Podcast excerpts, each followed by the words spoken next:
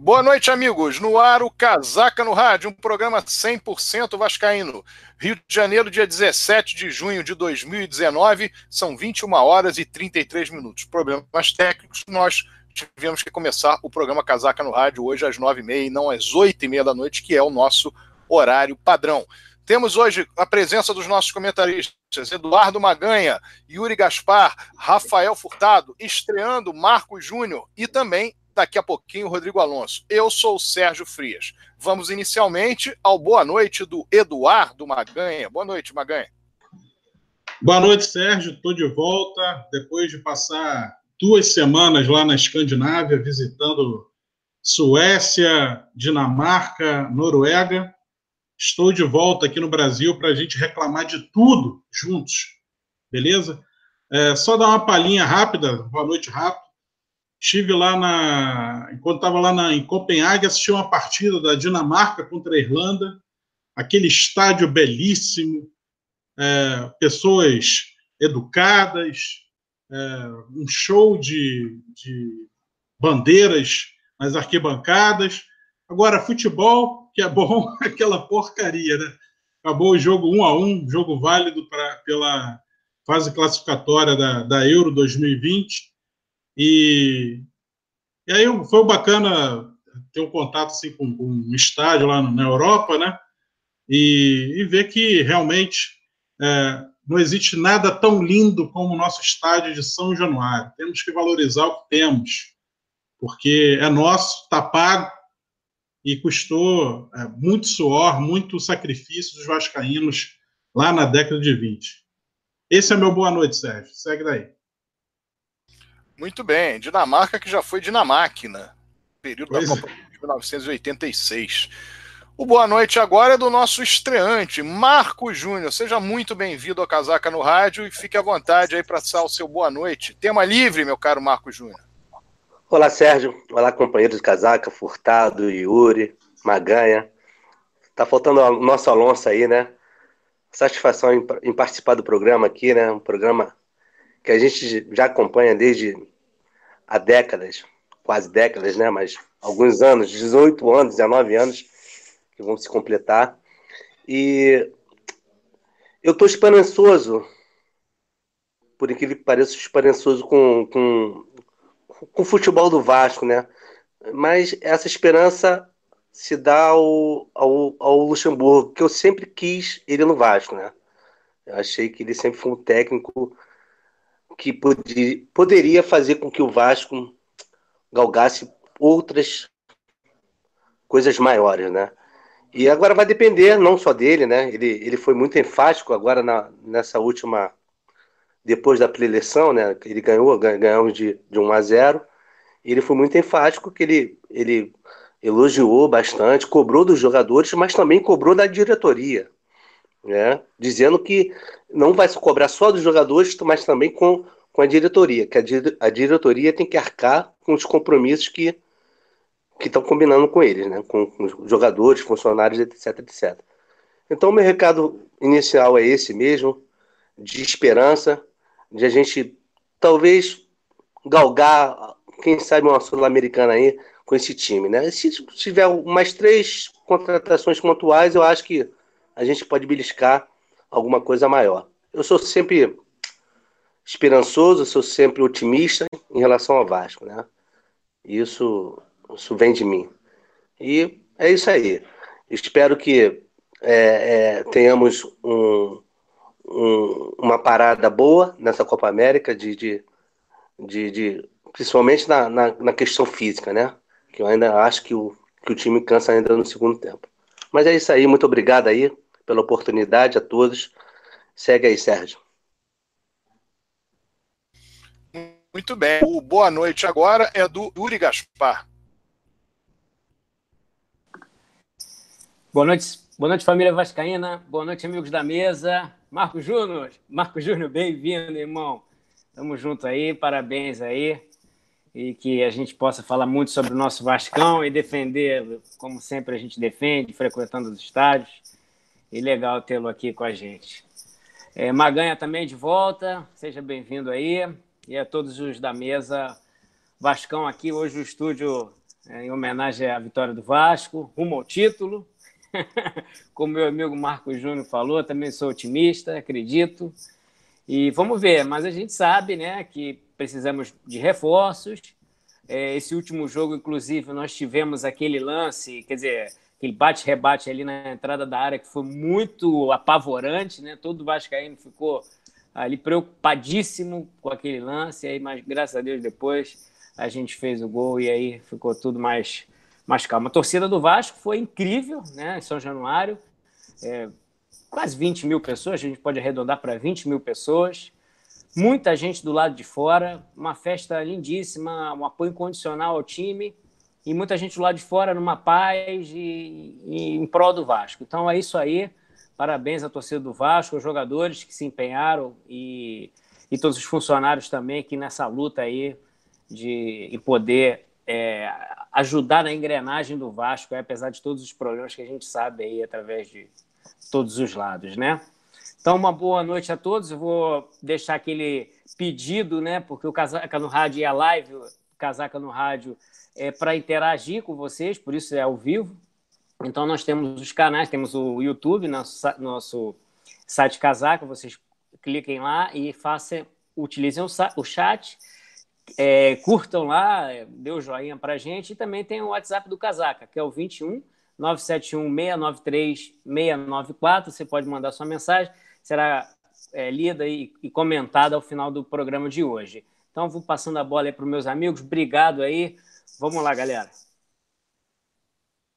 Repete, meu caro Yuri, o telefone para contato do WhatsApp. É o 21 971 693 694. Já tem uma galera mandando mensagem aqui, Sérgio Freire. Beleza. Vamos então agora à noite do Rafael Furtado. Boa noite, Sérgio. Boa noite, Yuri, Marcos Júnior. Boa noite a todos os nossos espectadores. É... Boa noite hoje é mais leve, né? Não que a gente esteja numa situação lá muito confortável, mas é o, o projeto, né, como diria o professor Luxemburgo, é, era justamente esse: a gente chegar a essa parada da Copa América fora da, da, da zona de rebaixamento e, e, com duas vitórias em sequência. Isso foi muito importante para o clube muito importante para a sequência do campeonato. É, certamente que dá uma, uma, uma tranquilizada, né, no sentido de, de, de amenizar ali o, o, o, clima entre os jogadores, comissão técnica, torcida, nesse período que vai ser de suma importância para que o Vasco, é, de fato, possa aproveitar esses dias. Eu fiquei satisfeito também é, com a notícia que li, que li hoje, né, que já no dia 20 o Vasco se reapresenta, ou seja, não vai perder muito tempo com uma, uma folga muito elástica aos jogadores. Eu acho que não é momento, de fato, não é momento para isso. E principalmente, né, é, a gente vê como é que é, as coisas andam no Vasco é, de maneira diversa daquilo que deveriam ser. Hoje nós temos um futebol que é organizado e, e, e é nítido, acho que isso é nítido, isso é incontestável, independentemente de opinião política em relação à diretoria e tal, mas que isso é, é, deixa bem claro né, para a gente que quem está tocando futebol, né, quem está organizando é o Luxemburgo e a, e a sua comissão técnica. A gente, é, não sei se comentei já no, programa passado, mas é, é, a gente teve notícias né, de que oito jogadores estavam fora de peso. É, a gente teve uma série de, de, de, situações que foram, vamos dizer assim, tornadas públicas, né, no sentido de que a coisa ia muito mal. Você tendo uma comissão técnica é, competente, experiente, né, e, e, com muita bagagem dentro do futebol, é, isso possibilitou, facilitou com que o, o, elenco né, tomasse um rumo diferente, sobretudo na, na, naquilo que eu sempre coloquei como uma questão que para mim era claríssima, né, que era a falta de, de condicionamento físico evidente do, do, da equipe. Então, é, óbvio, né? Ainda não deu tempo de você chegar à, forma ideal, né? Colocar o elenco na, na, na forma ideal para disputar a competição, mas de fato chegamos à parada fora da, a, da, da zona de rebaixamento e com viés de subida, né? Então eu tenho absoluta certeza que esse tempo vai ser muito bem aproveitado e, e o Vasco vai, ainda que não, não tenha contratações é, que a gente espera, eu acho que o time vai, pelo menos, pelo menos nesse caso, em não havendo contratações, ele vai conseguir se se afastar aí dessa, dessa, pelo menos da zona de rebaixamento e ficar ali, como se diz popularmente, na água com salsicha, né? E se a gente tiver um acréscimo de qualidade no elenco, a gente pode aí é, começar a vislumbrar outras, outras situações, né? E conforme o andamento do, do, do campeonato for se dando, a gente vai saber exatamente onde o Vasco vai estar colocado, né? Mas é, é para mim é muito evidente que a chegada do Luxemburgo foi muito salutar, porque o futebol passou a ter um comando, né? De maneira, vamos dizer assim, transversa, mas ele passa a ter um comando e passa a ter uma direção de trabalho e isso é muito importante para a sequência do campeonato. Boa noite, Sérgio. Volto contigo.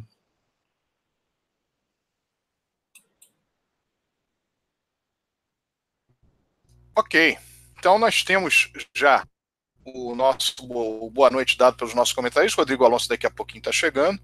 E nós vamos falar inicialmente na nossa pauta de futebol. O Vasco jogou na última quinta-feira contra o Ceará era uma partida importantíssima para que o Vasco conseguisse sair da zona de rebaixamento. A vitória simples faria com que o Vasco não figurasse mais entre os quatro últimos, e isso acabou ocorrendo. O Vasco venceu o Ceará por 1 a 0, num jogo em que, curiosamente, na primeira etapa, o Vasco foi amplamente superior ao seu adversário, ter saído com a vantagem no marcador. E no segundo tempo, quando já batia parte da ansiedade chegando ao desespero de alguns jogadores do atleta e da própria torcida do Vasco, que fazia manifestações, Vasco vamos jogar, entre outras, o Vasco conseguiu aos 33 minutos o gol chorado do Danilo Barcelos, que deu então a vitória magra, mas importantíssima, por 1 a 0 sobre a equipe cearense. Em termos de mobilização, de mobilidade, melhor dizendo, em campo, em termos de estrutura, o Vasco ele se mostrou um pouco mais compacto na primeira etapa, embora desse espaços para a equipe do Ceará, que mostra, ou mostrou pelo menos nesta partida, a sua ineficiência, a sua inoperância ofensiva. No segundo tempo, mais espaços foram dados, o Vasco não conseguiu fazer a recomposição defensiva da maneira como tentava mesmo sem ser o ideal no primeiro tempo, mas de uma maneira mais eficiente no primeiro tempo. Impediu vários ataques do Ceará, criou uma barreira, evidentemente, no, no meio-campo, que foi fazendo com que o Ceará não tivesse muitas opções. No segundo tempo, as opções para o Ceará ocorreram, o Ceará teve até uma ou duas oportunidades de gol, mas o Vasco mereceu a vitória com sobras. O Vasco poderia ter, inclusive, feito o placar no primeiro tempo saiu o gol, um gol que sem nenhum tipo de contestação. Segundo foi informado, um bandeirinha teria marcado o impedimento, que seria um absurdo, não houve nada perto de impedimento no lance. O Danilo Barcelo veio de trás, legal, e pegou o rebote da bola cabeçada na trave e fez o gol. Comportamento da torcida do Vasco, desde a presença no estádio, com quase 20 mil torcedores pagantes, como também a paciência para que o Vasco obtivesse o resultado, nenhum tipo de vaia, o tempo todo cantos de motivação, a pequena cobrança no chamado vamos jogar Vasco, mas com um apoio logo em seguida, e isso de fato fez um diferencial. A torcida do Vasco nos jogos em São Januário, ela é uma arma muito forte, muito potente que o Vasco tem. O Vasco agora no segundo, no, na volta do, do Campeonato Brasileiro pós-Copa América tem dois jogos marcados para São Januário contra Fluminense a sequência do Vasco, aliás, ele é Grêmio fora, Fluminense em casa, no caso São Januário, Palmeiras fora, CSA em casa, Goiás fora e depois Flamengo em São Januário, que nós esperamos, evidentemente, que essas partidas, tanto contra Fluminense como contra Flamengo, sejam disputados no nosso estádio. E aí pode, de fato, ser a força que o Vasco precisa, que o conjunto do Vasco precisa. Eu vou abrir aqui a comentários sobre o jogo, o Marco Júnior disse que queria dar uma palhinha sobre a partida contra o Ceará, e depois nós vamos tratar do futuro, ou seja, contratações, fortalecimento da equipe do Vasco e perspectivas para o Campeonato Brasileiro, não só o final do turno, mas também o decorrer do Campeonato Brasileiro. O Vasco tem a jogar nesta competição até o fim do ano. O Vasco tem a jogar exatamente 29 jogos, 19 jogos no retorno e 10 jogos no turno. Esses 29 jogos vão dar ao Vasco, no final do campeonato, a possibilidade de uma boa colocação, de uma colocação mais adequada com a sua folha de pagamento e nós esperamos até que supere essa, essa posição. Embora entendamos que os reforços, os reforços são muito importantes e necessários, fundamentais, eu diria, para essa construção. Fala, Marco Júnior. Então, Sérgio, é, em relação ao jogo contra o Ceará, a gente, todos nós sabemos que o Vasco, desde que o Luxemburgo entrou, vem numa crescente, né? Ainda falta muito, falta muita, muita coisa ainda, né? Mas em relação a que outros treineiros, né, como, como Jéssica Canhotinha de Ouro gosta de falar, né, treineiro de, de, de várzea, né, que a gente tinha, Valentim, etc, etc. E eu acho que está indo muito bem, muito bem, obrigado. Agora, falta peças, ainda falta peças, e, e, falta uma coisa determinante que eu acho que ainda não encaixou legal, que é condição física. Eu achei que no jogo contra o Ceará, o Vasco ainda faltou um pouco, aos 15 do segundo tempo ainda faltou um pouco de condicionamento físico, né? E alguns jogadores cansaram, né? Principalmente ali o pessoal do meio ali, os volantes, né? É, algumas coisas têm que ser bem ditas, né? É, é, o Thiago Reis, por exemplo, é um jogador que tem que ficar dentro da área. É um jogador que não pode sair da área. Principalmente na pequena. Sair da pequena área já está já sendo dificuldade para ele, imagine fora da grande área, né? É, o Vanderlei tem que, tem que se quer, quer colocar seu jogador, tem que fazer uma condição de jogo para ele dentro de, da pequena área, que ele, é, ele é bom para isso, né? Você veja o gol do Danilo, foi um gol típico de centroavante, né? O Danilo estava sendo bem criticado, né? Por mim, inclusive, pelo amor de Deus, mas enfim.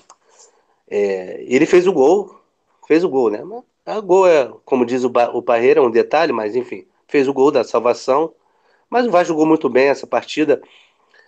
É, principalmente no primeiro tempo, eu achei bem o conjunto bem, bem, bem preparado ali, né? A defesa, o meio e o ataque estava bem, bem sincronizado. O segundo tempo, eu acho que pela condição física, acho que deu uma cansada, acho que o Vasco deu uma abrida mesmo. No, no, no teve um, um contra-ataque do Ceará que os caras estava 0 a 0 ainda, os, os, caras não fizeram gol de por sorte ou por idade deles, né? E é isso, eu acho que o agora nessa sequência aí, acho que vai ser o Grêmio, né? Lá na, na arena, lá no Grêmio. O Grêmio que eu acho que vai jogar com time reserva, porque acho que tem um jogo da, da Libertadores. Depois pega o Fluminense e depois pega o Palmeiras, que também provavelmente vai entrar com time reserva. É o time reserva, é, mas a, a possibilidade aumenta, né? De, de, a gente galgar alguma coisa maior, né? Ainda que seja na casa deles, né? Na arena e lá no, no na, na, Arena Parques, né? Ainda que seja lá. Mas eu acho que o Vasco tem condições ainda, pelo menos, tirar uns dois empates aí. E o nosso freguês eterno Fluminense, com certeza, é três pontos garantidos. É isso aí. É o que eu penso. E, e, e uma outra coisinha também, em, em relação à torcida do Vasco, né? é, parabenizar de novo, porque nessas horas difíceis, é realmente, às vezes, eu que sou crítico da torcida também, às vezes critico, confesso aqui que às vezes critico a torcida, mas também tem horas que, que ela faz, faz o time andar. E foi, e foi o que aconteceu agora na, nesse jogo quarta-feira aí. Entendeu? Segue aí, Sérgio.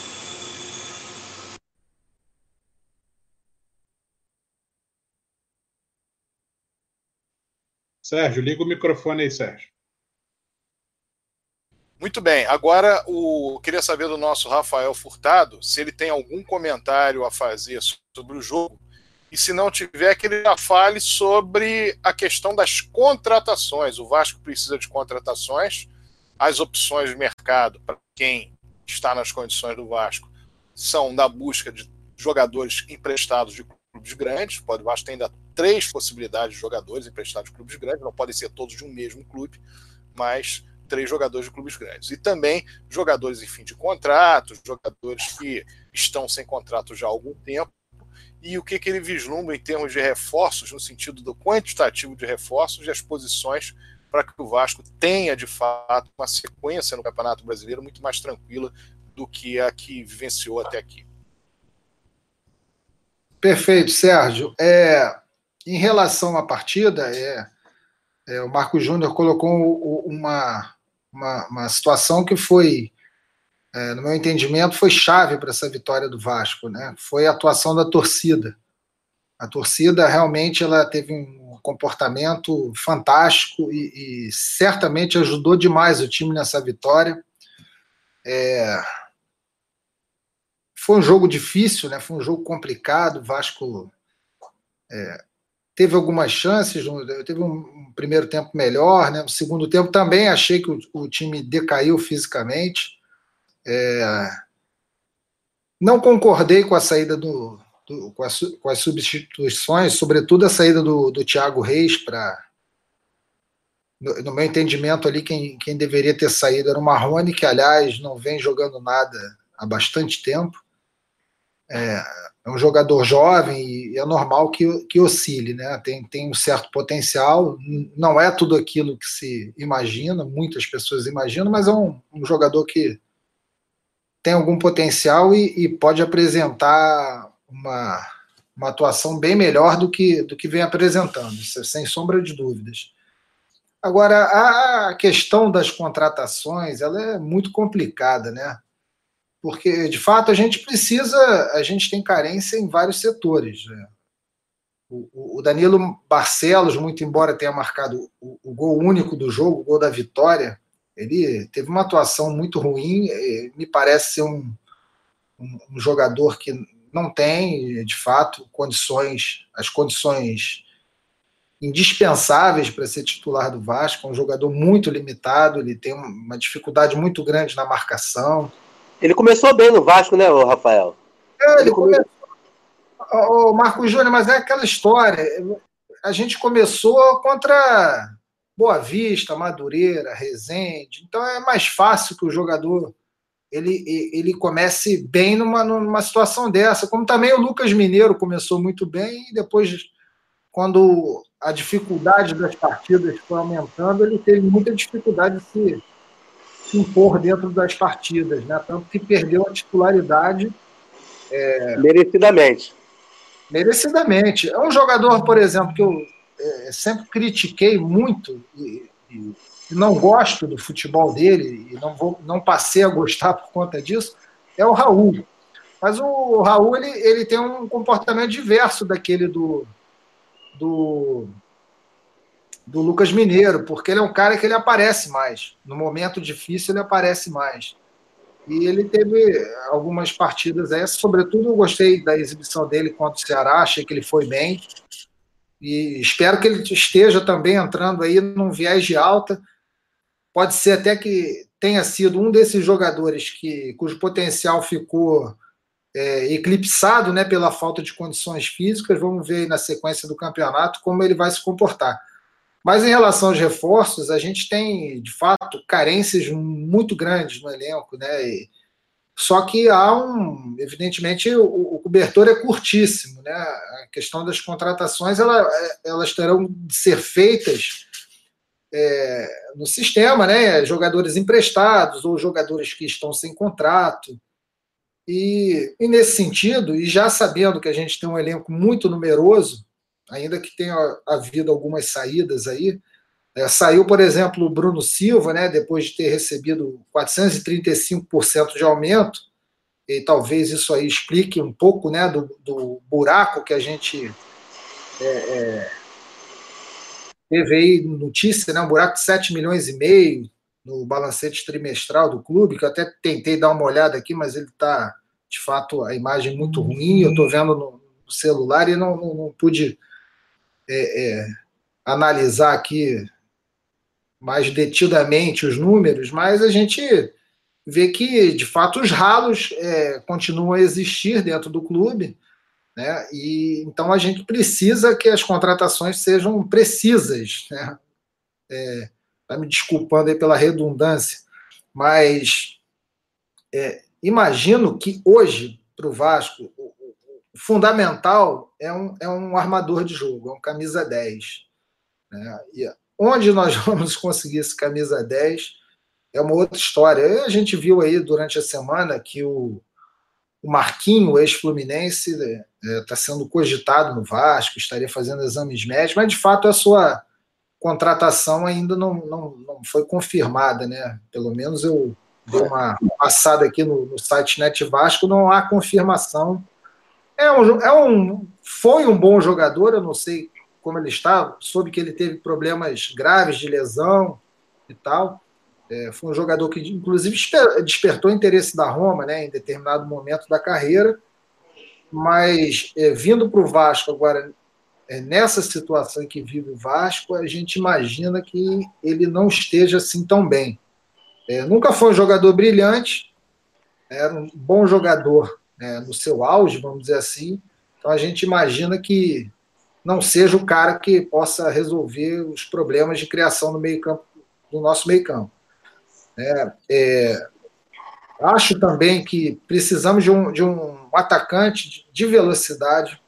Esse, esse rapaz que veio do Bangu, de fato, ele não tem a menor condição de jogar no Vasco.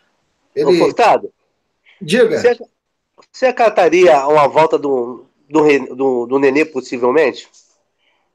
Nas condições que, que, que, o Medina o Nenê, a gente tem que considerar o seguinte: ele não é o mesmo que chegou em 2015, ele já era um jogador veterano, então a idade avançou ainda mais, são quatro anos já.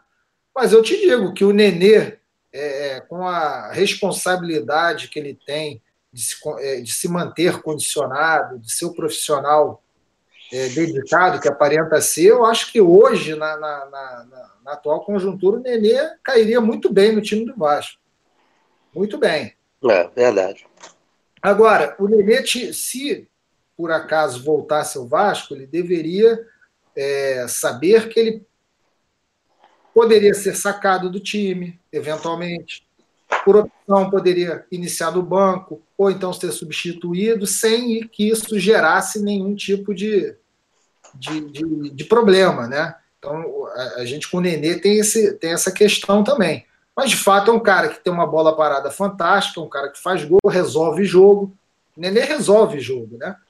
Ele não, não, não tem mais a, a, a saúde que tinha em 2015, mas ainda é um jogador que é, é, para o Vasco hoje serviria. E o que eu sei um pouquinho de bastidores de futebol é que ele tem uma boa relação com, com o Vanderlei, né? Eles já saíram juntos, eles, eles têm uma boa relação, o Nenê e o Vanderlei. Tem a eu... amizade comum. Não sei se isso também tem nada, alguma coisa a ver, mas sei lá, algum, é já um ponto, né? É, exato. Eu imagino que o Luxemburgo é que deva conduzir esse processo aí, porque os que estão lá não sabem fazer. Não. O Luxemburgo é o vice-presidente de, de, de, futebol, né? É, se fosse, né? O, o, o, Campelo era o vice, né? Aí ele extinguiu o próprio cargo, né? De, talvez por a, a, total incompetência dele. Ele falou assim: bom, é melhor então não ter mais vice-presidente, vamos entregar na mão de alguém para que a gente possa futuramente responsabilizar, como ele fez com, com o Valentim, etc. Ele deixou o Valentim continuar para o Valentim é, levar aí com ele a ira da torcida, né, desviando o foco do campeiro.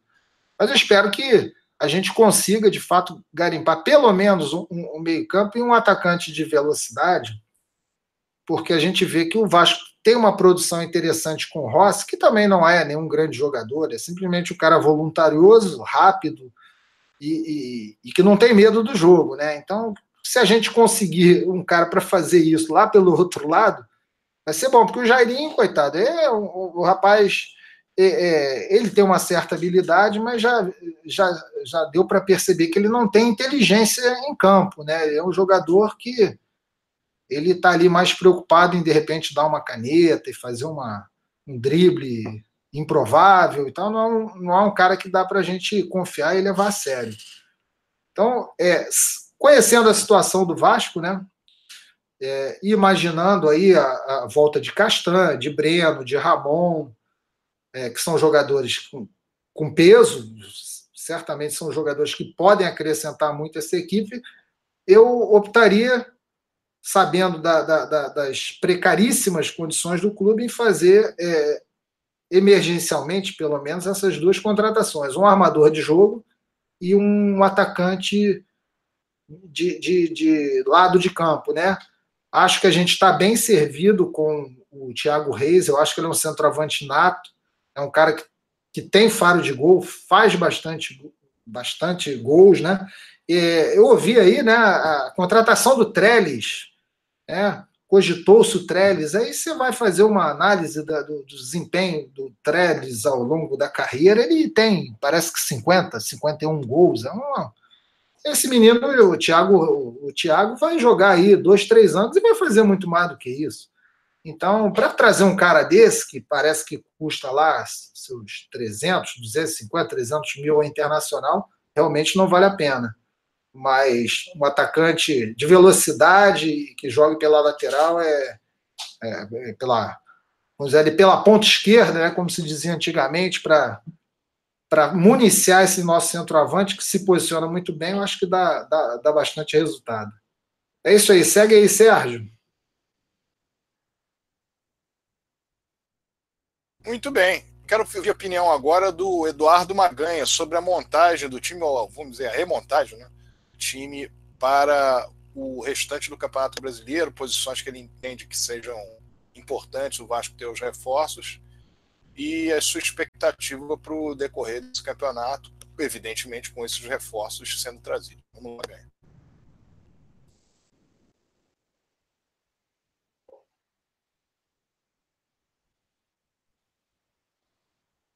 Opa! Bom, é... eu passei umas duas semanas um pouco afastado do noticiário, sempre tentando é, dar uma olhada em alguma coisa, né? Mas, é...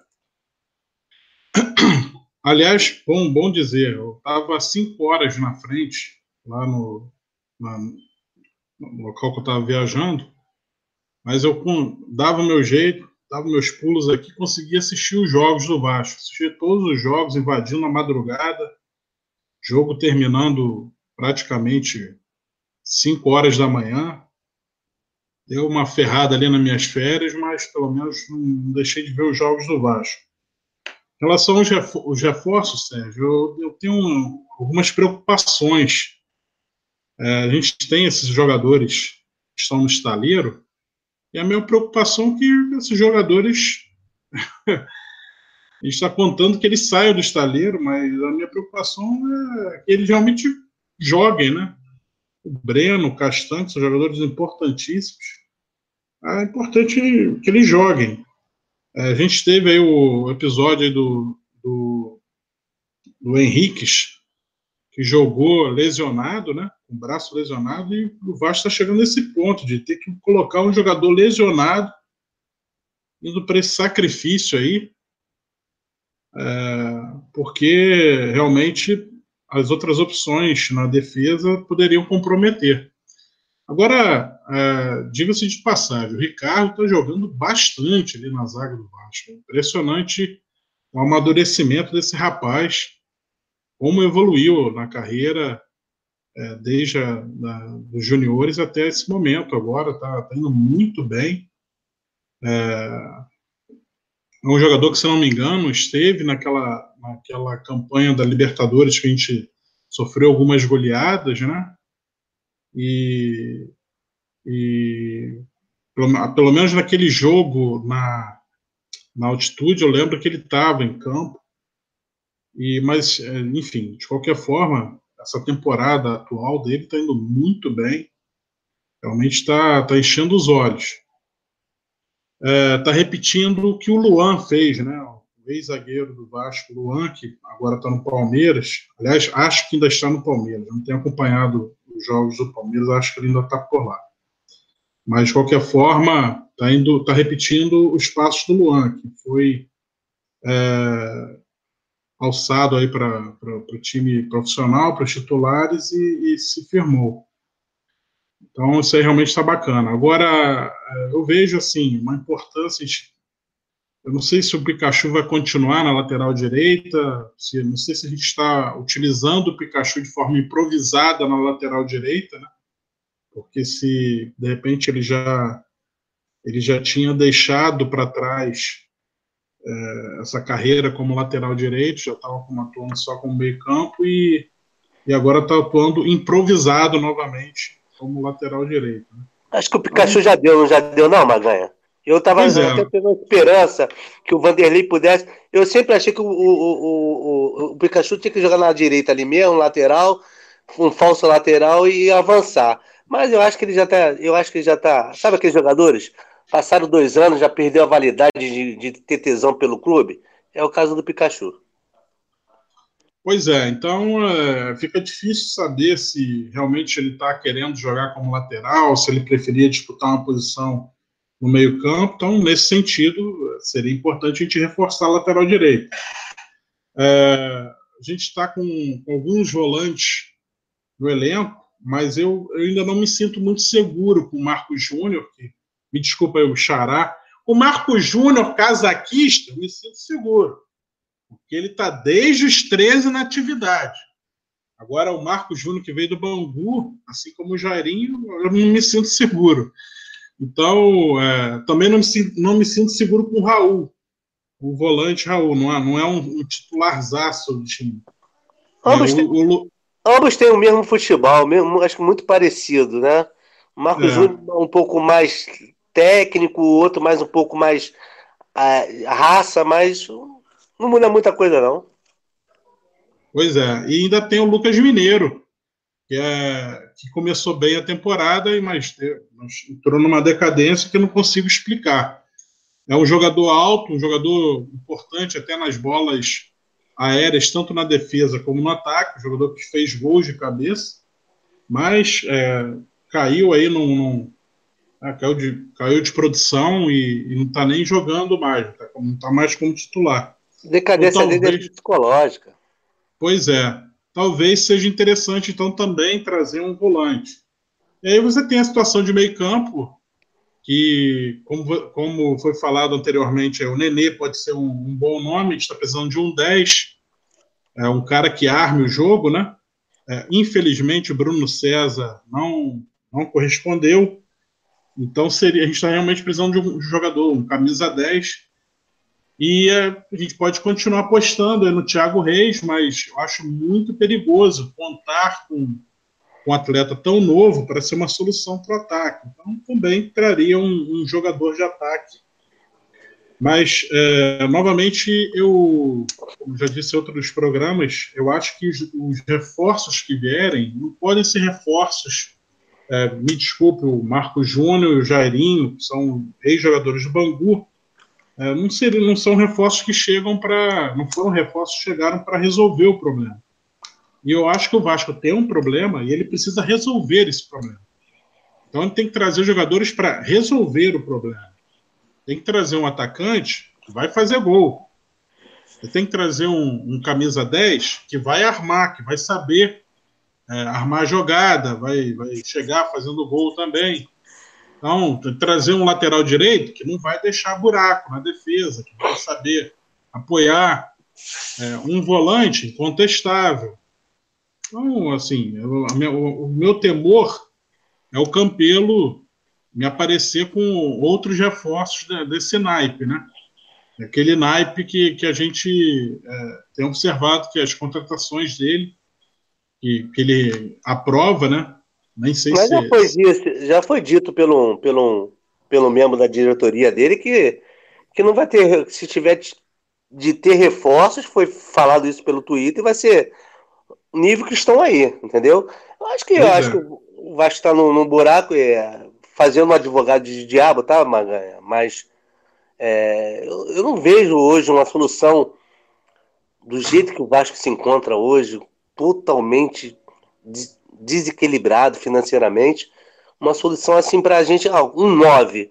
Até porque eu não vejo no futebol brasileiro o nível, não vejo um nível. Eu acho que eu vejo tudo no mesmo nível. Eu acho que é, tá muito, muito mais no teor do treinador mesmo, de o cara chegar, do treinador chegar e, e, pegar o grupo e falar que aquele grupo vai vencer. Tipo aqueles Ozé. Ah, lembra do Ozé? Aquele cara cabeçudo da vida? Fazia gol com a época do Vanderlei pra caramba. Entendeu? Então eu acho que eu acho que o Vasco tem que, pelo menos esse ano, vai ter que ir para esse caminho aí mesmo, de tentar botar todas as esperanças no pô fechou. Pois é, Marco Júnior, mas esse daí, esse que é o nosso perigo.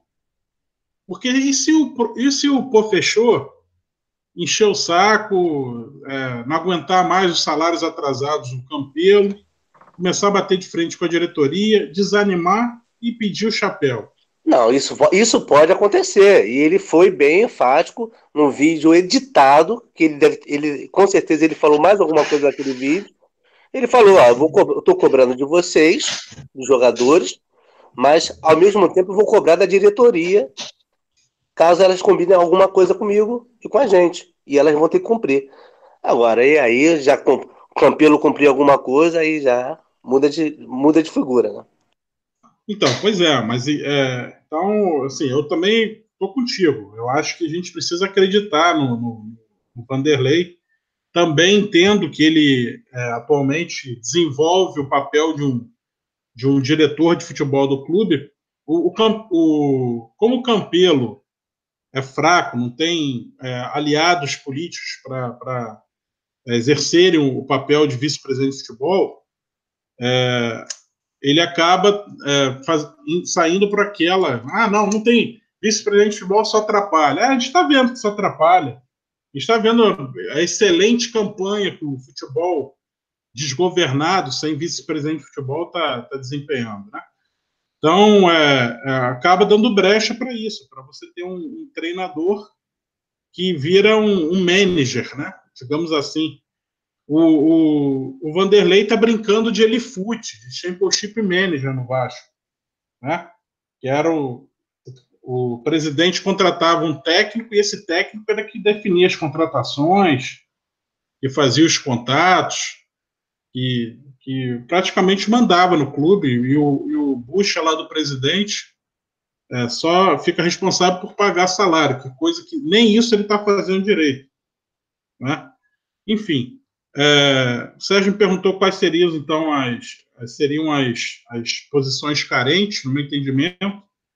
É, eu não citei a lateral esquerda, Sérgio, porque eu acho que é, ainda, ainda, não, ainda que o, esse rapaz não seja né, o, o, Danilo Barcelos, não seja um, um, um jogador é, unânime, eu acho que ele tem alguma experiência, já tem uma, uma passagem para o Atlético Mineiro, é, é um cara que tem algum valor, consegue fazer gol de falta, é um jogador forte, é voluntario, voluntarioso, sobe para o ataque, chega.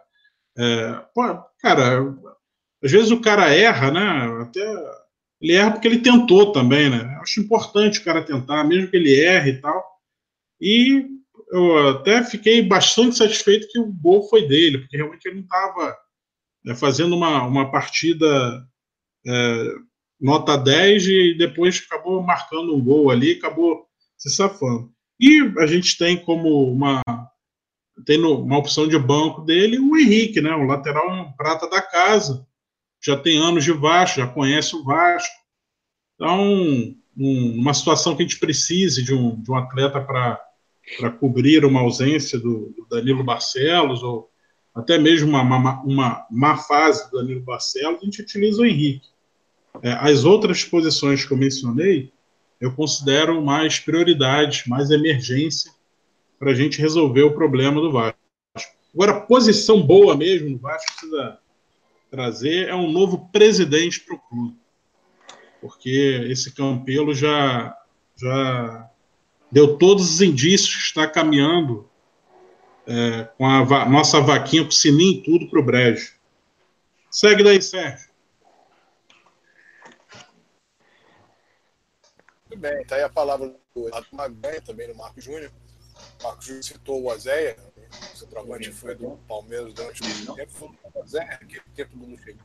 Luxemburgo, o Zé fazia gol contra, né? Fez um gol contra quando o Luxemburgo era o técnico da equipe do Corinthians, porque o Luxemburgo não chegou. Ah, tá. Bem lembrado. E um, um golaço, por sinal, né? Laço. Uma, uma cobrança de escanteio e cabeceou firme para o fundo da rede do seu próprio time. Mas era, sem dúvida nenhuma, um bom centroavante que veio do Atlético Paranaense na ocasião. Bom, em relação à questão das contratações, eu sou daqueles que mais críticos e mais preocupados, digamos. O Vasco precisa de um lateral direito, um lateral direito de nome, um lateral direito que possa, de fato, e por respeito, o Vasco precisa de um zagueiro, porque o Vasco tem Leandro Castanho e Breno, ambos machucados, você não sabe ainda como é que você vai vivenciar o restante do Campeonato Brasileiro. Se você tiver uma certeza de que estes zagueiros eles voltarão com qualidade, com a possibilidade de fato de atuarem pelo Vasco e fazerem um bom papel, ok. Com o Henrique, que Oswaldo Henrique, que chegou agora há pouco, perdão, e com o Ricardo Graça, Ricardo Graça que está crescendo no seu futebol, você tem quatro zagueiros com possibilidade de jogo. Agora, se esses dois outros, o Breno e o Castan, não conseguirem voltar para jogar em bom nível essas 29 partidas restantes do Campeonato Brasileiro, precisaria de mais um zagueiro.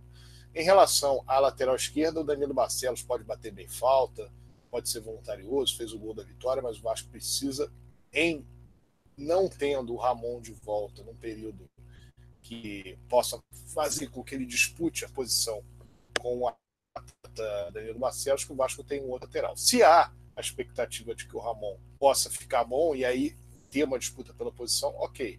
Então o Vasco poderia manter o Danilo Barcelos. Mas hoje a referência é se o Ramon volta e como volta para a equipe, do Vasco. Em relação a volantes, o Vasco tem uma série de volantes.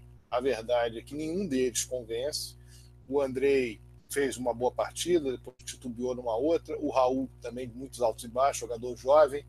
Os jogadores mais experientes são jogadores que não trazem ao público a convicção de que são atletas que têm a condição de iniciar o jogo, iniciar a saída de bola do Vasco. O Lucas Mineiro foi muito bem com equipes pequenas de futebol carioca, com equipes pequenas de futebol brasileiro, mas nos clássicos mostrou que não tem a mesma condição, o mesmo nível. O Felipe Bastos já é um jogador hoje veterano e também não traz essa segurança.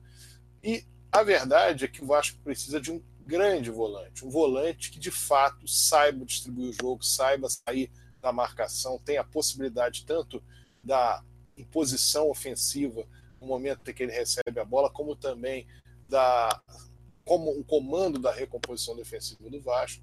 Então o Vasco precisaria de um volante incontestável, de preferência um volante experiente, e talvez aí buscar alguém que faça parceria com ele.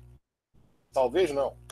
Terá que buscar alguém que faça parceria com ele dos outros volantes que tem na equipe. Em termos de meio-campo, o Vasco precisa de dois meios. O Vasco não tem nem o armador, chamado armador time, o jogador, como foi citado aí, o Nenê, hoje em dia é uma incógnita você trazer o Nenê, o Nenê, sem dúvida nenhuma, a dispensa do Nenê ano passado foi burrice, o Vasco dispensou o Nenê, e o Nenê no São Paulo, o que ele fez no São Paulo, o Vasco teria ficado numa posição muito melhor nas competições que disputou ao longo do ano, e o Nenê foi dispensado com um Campelo com cinco, seis dias de Vasco, depois de ter sido o jogador mais importante, no, até numa derrota que o Vasco teve, ele sofreu pênalti, fez o gol de pênalti, estou uma bola na trave, foi o principal jogador do Vasco. Aí, dois dias depois, que tinha um problema com relação a salários atrasados, vencimento a receber, o Vasco entendeu que ele podia ir para o São Paulo, e no São Paulo ele fez um ano muito bom, embora tenha terminado mal os últimos cinco, seis jogos de São Paulo, ou dez jogos de São Paulo, mas ele fez ao longo da, ao longo da temporada um ano muito bom. Passou o ano de 2018, nós já estamos em 2019, no meio de 2019. Se viesse por um salário condizente, com uma aposta que não aposta pelo futebol dele, o futebol dele é questionável. O Vasco perdeu um jogador em 2018 que era o melhor jogador tecnicamente do time de uma maneira absolutamente desastrosa, sem nenhum tipo de. a não ser aquela, aquelas questões que ficam pairando na internet. De, ah, o jogador que só bate falta, jogador que é isso, que é aquilo, quando ele era o melhor jogador tecnicamente do Vasco. Isso de forma absolutamente inquestionável, e os números provam isso. Muitas teses foram feitas depois que o Nenê saiu. Ah, o Nenê saiu, agora o Vasco vai fazer muitos gols, agora o Vasco vai ter muito mais mobilidade. Não foi nada disso que se viu. Na realidade, o Vasco deixou de ter uma arma que trazia pontos da equipe, como trouxe em 2015, trouxe em 2016 e trouxe em 2017. Foi uma grande bobagem feita pelo Vasco. E agora nós não sabemos como viria o Nenê. De fato, em termos de futebol, seria uma aquisição muito importante. Mas além de um jogador como o Nenê, um jogador, o Nenê, um jogador mais novo, o Vasco precisa ter um outro jogador de velocidade entre meio e frente. O Vasco tem na ponta, quer dizer, jogando praticamente como se fosse um ponta, ou jogando como ponta, no caso o Rossi, que precisa ter também um atleta que, na ausência dele, supra aquela, aquela necessidade que o Vasco seja do lado esquerdo, seja do lado direito. O Vasco jogou fora o Rildo né, no início do ano, foi mais uma tolice feita pela direção do Vasco. O, o Rio dele foi entregue para a Chapecoense para o Vasco pagar o empréstimo do Lucas Mingueira. Inacreditável, mas foi isso que foi feito. E o Vasco teria esse jogador, teria que ter esse jogador para poder atuar numa ponta ou noutra, fazendo uma função quando o Rossi não estivesse em campo, ou até fazer os dois juntos dentro de um esquema tático armado nesse sentido. Esse centroavante, o Vasco pode ter Thiago Reis, que é um jogador novo, que é um jogador que posição, etc. Tem a possibilidade do Marrone, que joga pelas pontas, às vezes joga pelo meio. Mas nós temos que entender que o Vasco vai para o mercado entre julho e agosto, provavelmente para vender um desses dois jogadores, ou até mesmo o André. O Vasco tendo propostas para fazer. Se tiver outra teve, do Lucas Santos, provavelmente também vai, vai fazer algum tipo de negociação. São os quatro jogadores que me parecem os mais próximos de uma negociação do Vasco. O quinto seria o Ricardo Graça, mas já acho que o Ricardo Graça ele estaria um pouco abaixo desses outros no quesito negociação, não no quesito futebol. São jogadores que provavelmente vão deixar o Vasco, alguns deles, ou um deles, ou dois deles, enfim, vai, vão deixar o Vasco ao longo do período. Então o Vasco tem que contratar um centroavante, um chamado fazedor de gol, que conheça o Campeonato Brasileiro, que tem uma média de gols boa no Campeonato Brasileiro, que se pague um pouco mais. Porque esse jogador ele pode fazer exatamente aquilo que o Vasco não tem. Jogador que dá ponto à equipe, que você pode botar a bola no pé dele e resolver. Claro está que esse jogador que faz ponto é muito mais da posição do Nenê, que é um jogador que vai dar assistência, que é um jogador que vai ser bom na bola parada, que vai ser importante para decidir jogos, fazer gols, etc. Se você não tiver a oportunidade de ter esse tipo de jogador, o seu centroavante tenha essa característica. Então, na verdade, o Vasco precisa de vários reforços me preocupa muito esse discurso, olha, do jeito que está, e é o grande trabalho do Vanderlei Luxemburgo, a torcida leva, isso tudo é quando as coisas estão dando certo. Há duas semanas estava tudo dando errado, então não interessava o Vanderlei Luxemburgo, a torcida do Vasco ia, mas ela se decepcionava, e o Vasco precisa, de fato, reforçar bastante o time, porque nós temos que ter uma visão em relação à continuidade do, à continuidade do campeonato. Ah, o Vasco tem tempo para parar, para treinar, para desenvolver seu futebol, desenvolver taticamente, ou ver opções táticas, é, achar um esquema de jogo que, que fique adequado à equipe, etc. Ótimo. O Vasco tem tempo para contratar jogadores? Tem, tempo para contratar jogadores, para entrosá-los. Só que os outros 19 clubes do Campeonato Brasileiro também têm. Então eles vão, da mesma maneira, provavelmente voltar melhores nesse período. Não é só o Vasco que volta melhor, os outros todos voltam melhores. E a realidade do Vasco hoje ainda é uma realidade de fuga do Z4. Pode ser que venha a ser uma realidade melhor lá na frente, nós esperamos que o Vasco volte no decorrer do Campeonato Brasileiro logo com bons resultados. O Vasco tem três jogos chaves, né? Grêmio fora, Fluminense em São Januário e Palmeiras fora, para ele ter de fato um jogo em que ele tem a obrigação de ganhar, que é com o CSA. O Fluminense, o torcedor do Vasco, ah, o Vasco ganha sempre do Fluminense e tal. Ano passado empatou, né? São Januário. Foi ganhar no Maracanã, mas empatou em São Januário. Então o Fluminense é um clássico, independentemente de ser em São Januário. Lembrando que o Vasco não perde do Fluminense em São Januário desde 1973, né? Com competição, inclusive não, não oficial, competição amistosa. O Vasco, ao longo do tempo, tem tido um bom uh, um retrospecto com, contra o Fluminense em São Januário. Mas, ao mesmo tempo, tem duas partidas aí, há duas partidas aí, Grêmio fora e Palmeiras fora, que são dois jogos duríssimos. Vem o jogo com o CSA em casa o Goiás fora e depois o Flamengo em casa. Quer dizer, quando o Vasco terminar esses seis jogos, é que nós vamos ver. Ó, o Vasco voltou para o Campeonato Brasileiro para buscar uma posição melhor, uma classificação, uma sul-americana, uma posição entre os dez primeiros da tabela, ou o Vasco está brigando, de fato, contra o rebaixamento. Isso a gente só vai saber quando esse time tiver cinco, seis partidas após a volta da Copa América. E a tendência natural, de expectativa do torcedor, é que com esses reforços que o Vasco vai contratar, que haja uma melhora e que o Vasco deixe de passar o sufoco. Foi anunciado o Marquinhos, praticamente fechado, jogador que teve lá uma boa passagem no Fluminense, 2010, 2011, jogou na Roma, teve um período bom no futebol italiano, mas já não vinha muito bem nos últimos anos e, e a situação dele se agravou com a contusão, que o fez ficar parado cerca de 20 meses, contusão no joelho. Voltou para o time B do Atlético Paranaense e no Campeonato Paranaense o Atlético foi campeão jogando com seu time B, com seu time de aspirantes, digamos assim, e ele, que não fez o primeiro turno muito bom, no segundo turno arrebentou, terminou muito bem, foi considerado, inclusive, o melhor jogador do Campeonato Paranaense. É um jogador que tem qualidade? É. Não é um craque, um jogador espetacular que defina jogos toda hora, nunca foi essa sua característica. Agora, é um jogador útil. Pode fazer parte do elenco? Pode. Mas então ele é o jogador que vai nos dar, tanto na condição de amador, de armador, quanto na condição de um jogador de mais encaixe, de mais chegada próximo à área adversária, um jogador que vai trazer para o Vasco essa tranquilidade? Não sabemos hoje, mas a princípio não seria a grande solução. Poderia compor. O Vasco precisa de jogadores para compor o elenco? Claro que precisa. Se você tem determinadas posições, por exemplo, acabei de falar, o Vasco não tem um lateral direito. O Vasco precisa contratar um lateral direito incontestável e aí utilizar o lateral direito que está lá. Lateral esquerdo, se não tiver o Ramon, o Vasco tem que contratar um jogador para ser titular e o Danilo Marcelo ser reserva dele. O Vasco precisa de volante, precisa de um volante incontestável. Ah, mas os outros vão funcionar? Nós vamos torcer para que um dos outros funcione com esse volante incontestável. Então, a situação do Vasco é uma situação muito perigosa, porque o elenco do Vasco foi muito mal armado no início do ano, muito mal montado. As referências do elenco, Maxi Lopes, Bruno César, Castan, com exceção do Castan que está machucado, elas não funcionaram. Bruno César não funcionou, Max Lopes não funcionou.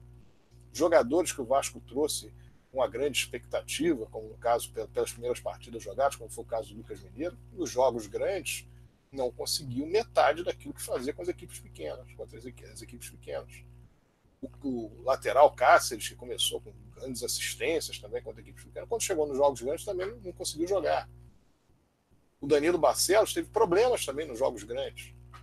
Então o Vasco é um todo de problemas no seu elenco, porque os atletas não estavam acostumados a jogar em alto nível em clubes grandes. Estavam acostumados a jogar em clubes médios. E a cobrança que tem com o Vasco é muito maior. Então, é necessário, nós estamos batendo nessa tecla aqui já há algum tempo, é necessário que o Vasco faça boas contratações o Vasco traga jogadores inquestionáveis. Ah, não vou trazer porque eu não tenho dinheiro, não vou trazer porque eu não tenho condições. Aí, sabe qual é o risco? Você chegar lá para o meio de setembro, no desespero, ter que trazer.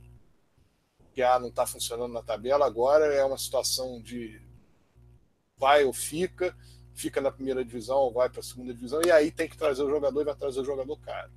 Então, se foi dada essa oportunidade de praticamente um mês de parada, é o momento também de se investir na contratação de atletas.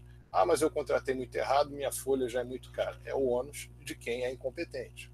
Então passe a ter competência agora, porque quem tendo competência agora vai poder montar um bom time, que este time, como disse o Eduardo Maganha, não seja é um time que se o Vanderlei Luxemburgo vai embora do VAR, ninguém anda mais. Não pode ser assim. Porque a gente não sabe como é que vai ser, vai ser a sequência do trabalho do Vanderlei Luxemburgo problema que está acontecendo com o Vanderlei Luxemburgo há quase uma década é exatamente o fato que ele chega, ele consegue alguns ajustes, às vezes, outras vezes ele não estava nem conseguindo os ajustes, mas consegue alguns ajustes, o time anda, ele tem um discurso motivacional, ele conhece futebol, conhece muito futebol, só que em determinado momento a coisa desanda e ele sai. E se isso acontecer?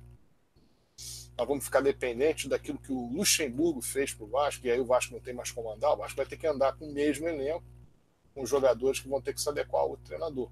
Ah, Sérgio, isso vai acontecer? Tá certo? Claro que não, não está certo de acontecer. É uma coisa que pode simplesmente voltar àquilo, aos trabalhos que o Luxemburgo fazia, principalmente no Santos. Normalmente ele terminava os trabalhos dele no Santos. Ele fazia os trabalhos, iniciava os trabalhos e terminava os trabalhos. como fez em alguns anos também no Palmeiras, como fez em alguns anos no Corinthians, mas em várias situações no próprio Cruzeiro, em várias situações ele, Bragantino lá atrás, mas em várias situações ele deixou o barco no meio do caminho, principalmente nessa década. Então nós não podemos ficar reféns do Vanderlei Luxemburgo. Nós temos que ter um time forte, um time coeso, um time que possa andar com o Vanderlei Luxemburgo como até como outro treinador uh, na, na função. Então, esse é um problema que o Vasco tem que ver, porque as pessoas normalmente elas enxergam aquilo que está à frente delas. Olha, o Vasco melhorou muito com o Vanderlei Luxemburgo, porque ele ganhou os últimos dois jogos contra o Internacional e contra o Ceará, e olha que o discurso motivacional dele foi muito importante. Está tudo certo. Mas a realidade é que o Vasco, tanto quanto o Internacional quanto o Ceará, o Vasco poderia não ter saído de campo com um resultado positivo. O Internacional teve um segundo tempo muito melhor que o Vasco. O primeiro tempo do Vasco não foi melhor que o Internacional. O Vasco aproveitou e fez dois gols. E um empate ali, o que, que traria para a torcida do Vasco? Desespero. O jogo contra o Ceará já teria uma outra conotação. O Vasco venceria o jogo para continuar na zona de rebaixamento. Então as coisas aconteceram, deram certo nos últimos dois jogos. O jogo com o Ceará, o Vasco fez o gol no momento em que não era tão superior em campo. Foi muito mais superior no primeiro tempo. E as coisas acabaram dando certo.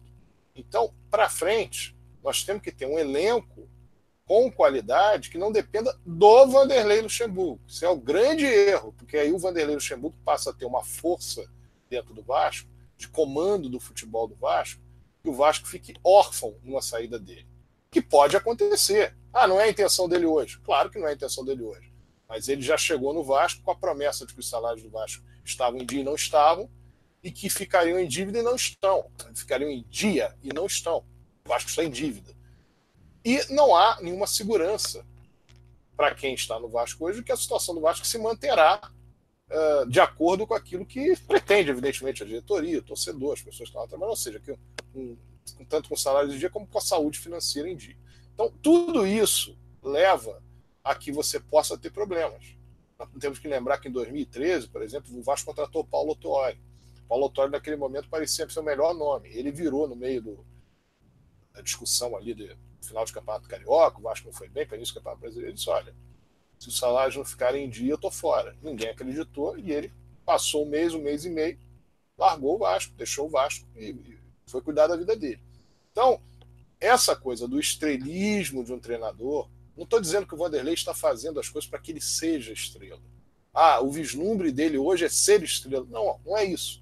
Mas é que é naturalmente, quando você vai jogando, a torcida joga, a diretoria joga, todo mundo acha que está tudo certo, jogar tudo em cima do treinador para ele resolver os problemas, isso tem dois lados. É muito bom que ele se sente bem, se sente ambientado, mas é muito ruim se os resultados começam a não aparecer que a cobrança vai toda para cima dele e ele vira mais o escudo da direção do Vasco. Então, fundamental reforçar muito bem essa equipe que é limitada. E com isso ter a possibilidade, seja com o Vanderlei Luxemburgo, seja com qualquer treinador que fique no Vasco até o final do ano, nós esperamos que o Vanderlei Luxemburgo fique até o final do ano, que o Vasco tenha uma boa produtividade. Bom, nós falamos aqui sobre futebol, falamos sobre contratações, e eu queria agora dar uma palhinha a respeito de dois assuntos, né, que são assuntos que são focados mais em, sobre o aspecto institucional. O primeiro deles foi a reunião da última segunda-feira, se não me engano, segunda-feira, acredito que tenha sido segunda, segunda ou terça-feira, acho que foi.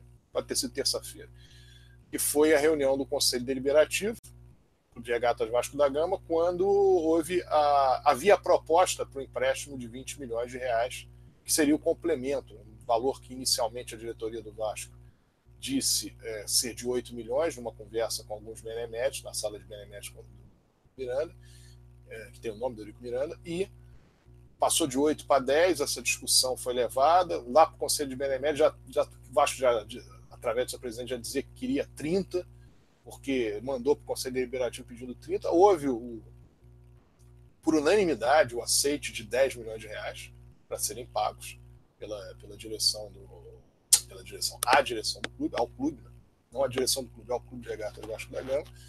E aí surgiu essa ideia dos outros 20 milhões que também não resolvem o problema 20 milhões o Vasco resolve todo o problema que ele está acumulado de março até agora Nós estamos já no meio de junho.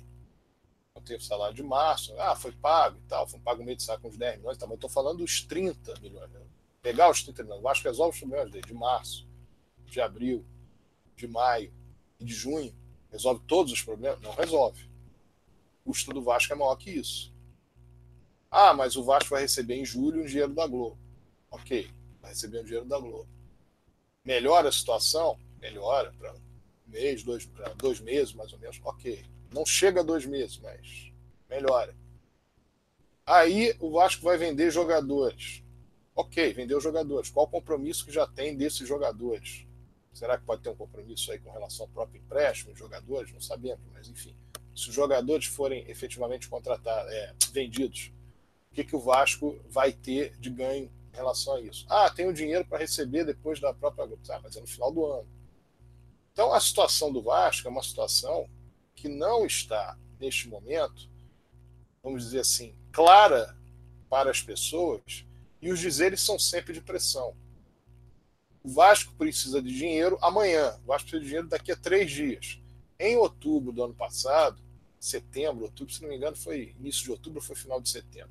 Quando foi liberado o empréstimo de 38 milhões, o discurso desde agosto é que não temos dinheiro para o dia seguinte. E também não é um discurso legal.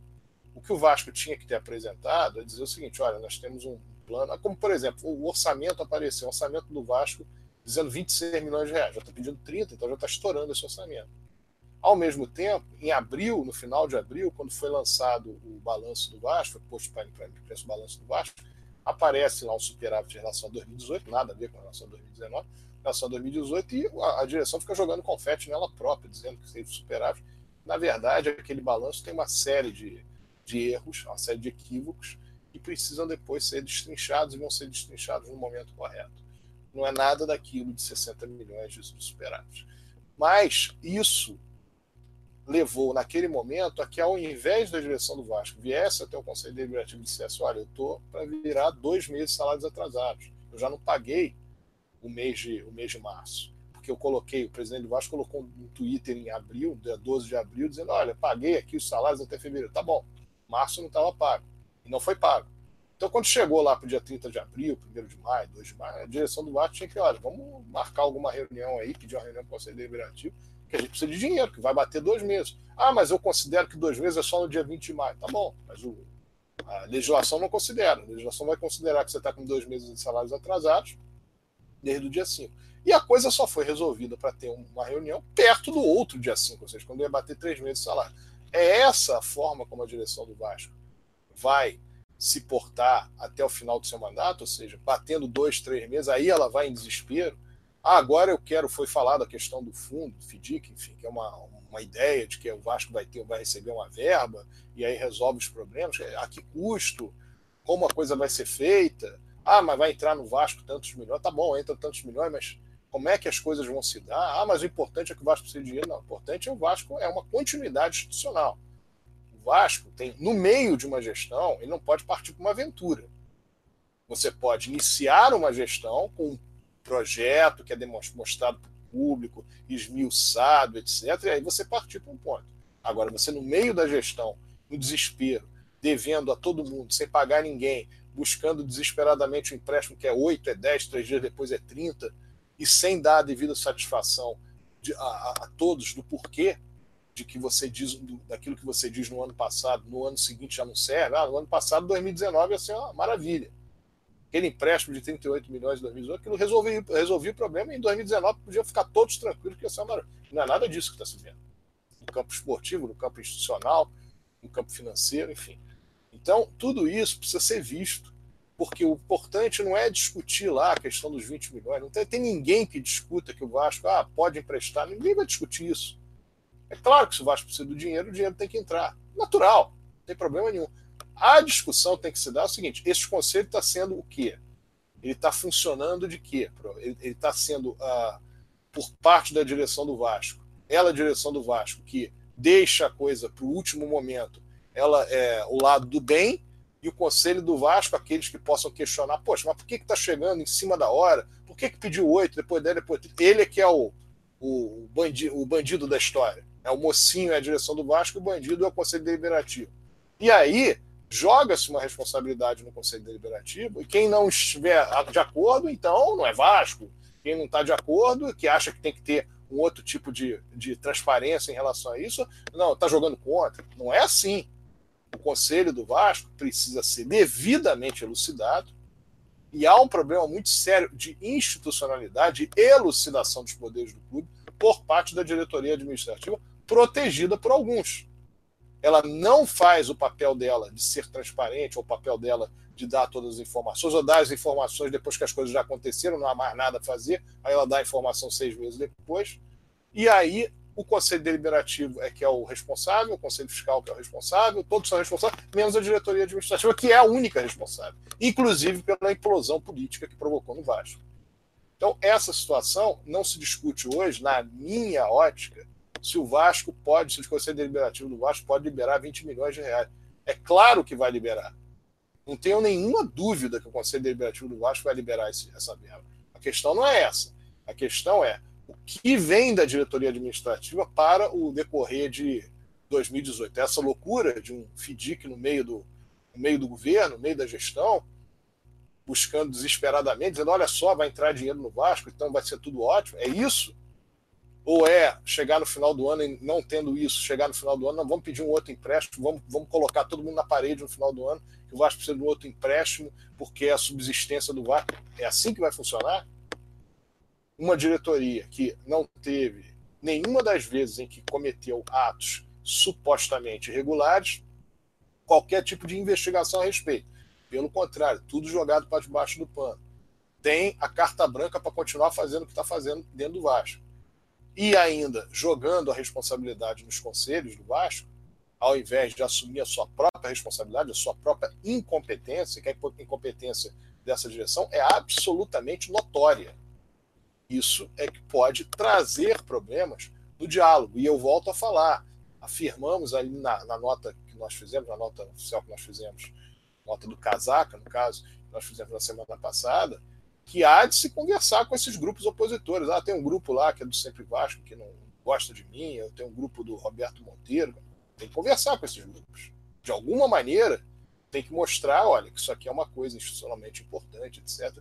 Porque você, na verdade, vai ter, ao longo dessa gestão, até o final dela, por diversas vezes, que buscar o Conselho Deliberativo do Vasco para que ele te permita fazer isso, aquilo, aquilo outro. Eu pergunto a todos que estão escutando e vendo o programa. Imaginem o segundo semestre de 2020, numa, numa dois, três, quatro meses de uma eleição, período pré-eleitoral, a dificuldade que você já tem de obter um empréstimo naquele momento e também a possibilidade de o Conselho Deliberativo, de que já está bastante rachado, digamos assim, já está bastante uh, fragmentado, pulverizado, melhor dizendo, que ele vai te liberar um dinheiro ali, faltando três meses, com você querendo ser candidato à reeleição. Olha, é tudo muito complicado. Então, é melhor conversar desde agora. Vamos fazer ações para aparecer. A direção, a direção do Vasco não precisa fazer ação para aparecer, ninguém precisa fazer ação para aparecer. É chegar e conversar com as forças políticas que estão lá no Conselho Deliberativo hoje e fazer com que as coisas andem normalmente. Olha, eu vou precisar, de, provavelmente, de um novo empréstimo, provavelmente vai ser no mês tal. O ano que vem eu não, não adianta, eu não, eu não vou ficar mentindo para vocês que eu vou botar um orçamento, que as coisas vão andar, não vão andar. A situação é péssima.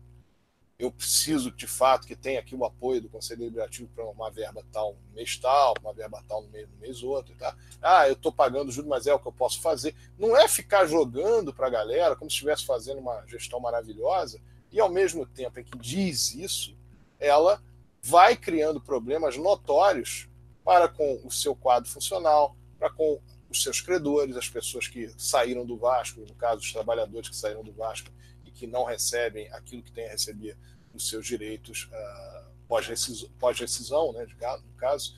E todas, e todas essas, uh, vamos dizer, essas notórias dificuldades que o Vasco tem para pagar contas até mesmo com mesinhas. Tudo isso precisa ser levado para o Conselho Deliberativo com a, a, a diretoria admitindo.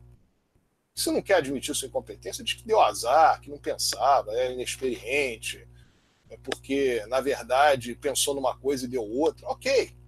vamos pedir ajuda ao Conselho Deliberativo. Não vamos chegar no Conselho Deliberativo e querer impor as coisas pela nossa própria incompetência enquanto gestão. O Conselho Deliberativo não está lá para substituir a gestão em culpa. A culpa é da gestão.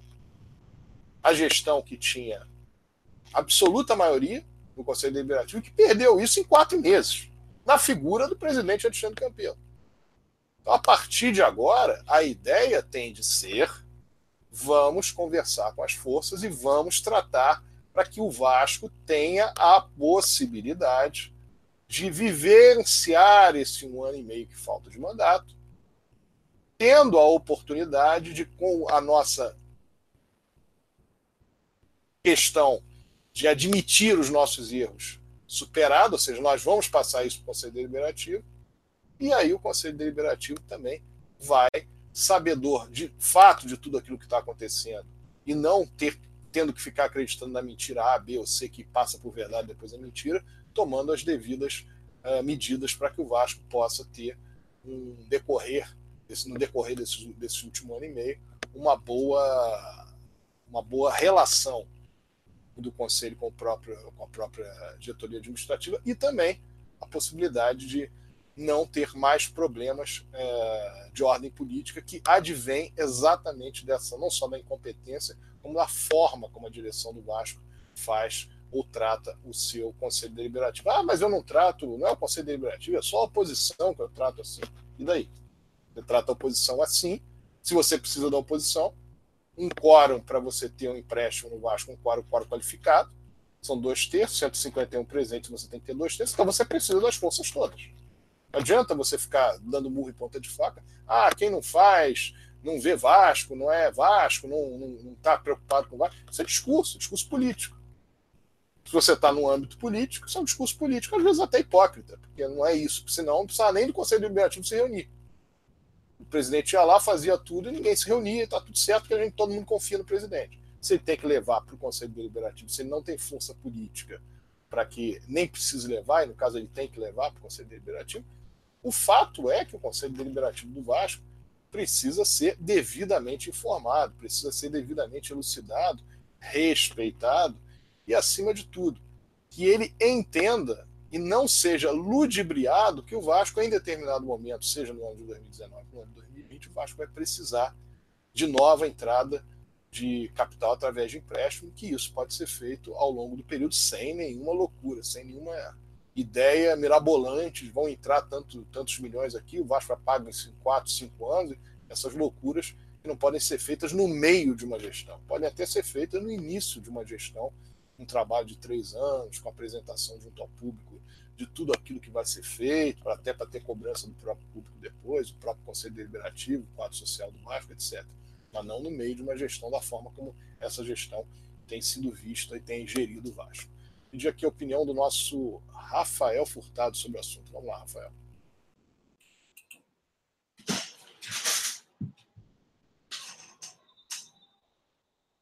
Bom, Sérgio, é, de fato, é uma coisa que você disse que, que, que me chama a atenção é, é, é, é esse caráter impositório, né? É, impositivo, melhor dizendo, da, da coisa. É, isso, isso soa muito mal, é, para mim é muito estranho. Eu acho que não pode ser dessa maneira, não deve ser dessa maneira, porque aí você deixa de ter é, uma apreciação técnica da coisa e passa a, a, a, promover uma guerra de narrativas emocionais, né, no sentido de obter a, a concessão desses empréstimos. É, eu, eu, a minha opinião é muito clara em relação a isso. Para mim, se você der 30 milhões ou 300 milhões, 300 trilhões para o Campelo, ele não vai resolver o problema. Né? É, não vai.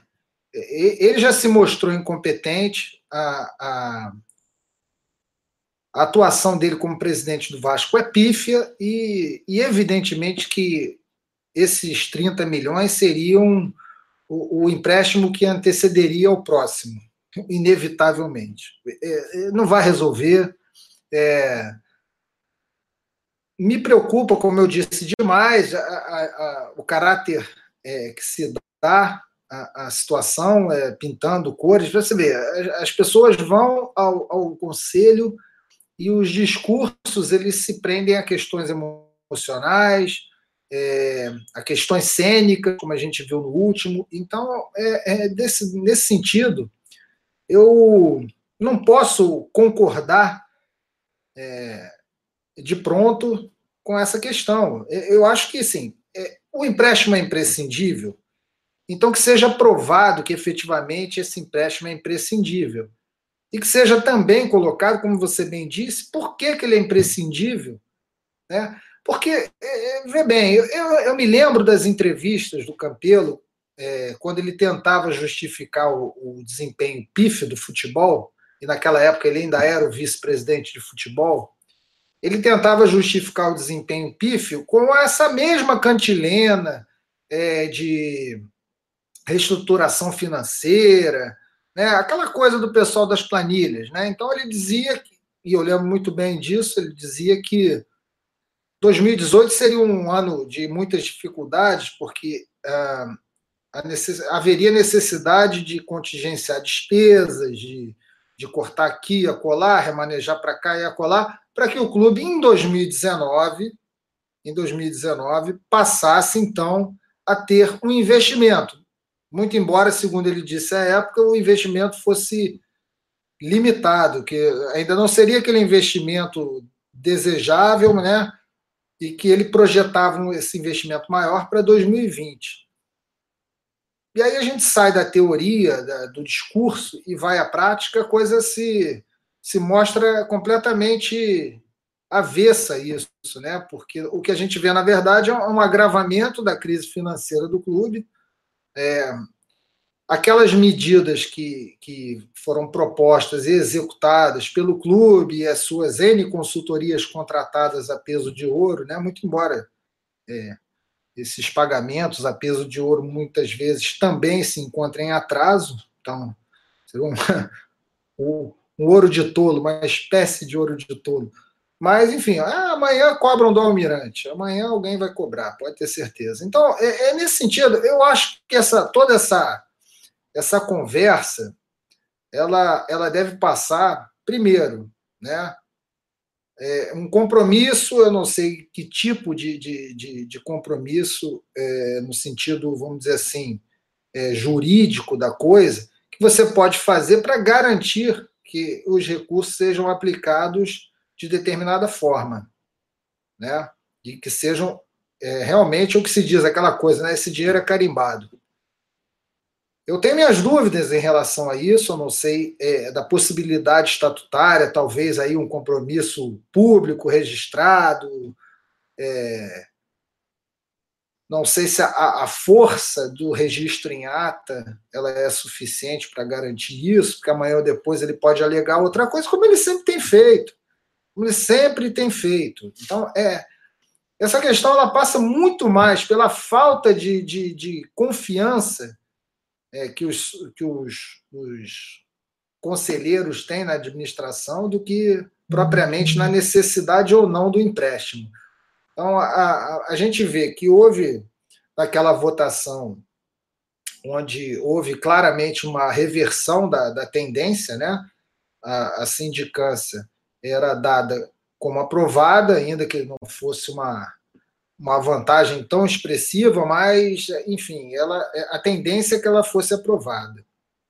E ali, a partir da atuação de, de um personagem, né, no caso o, Euriquinho, ele conseguiu ali mexer com o emocional de, de muitos conselheiros, e, e, imagino que ele tenha feito isso, tenha conseguido, vamos dizer assim, um melhor resultado entre os conselheiros natos, e aí houve essa mudança de reversão e foi uma votação relativamente apertada, com uma, diferença, eh, se não me engano, de seis ou sete votos.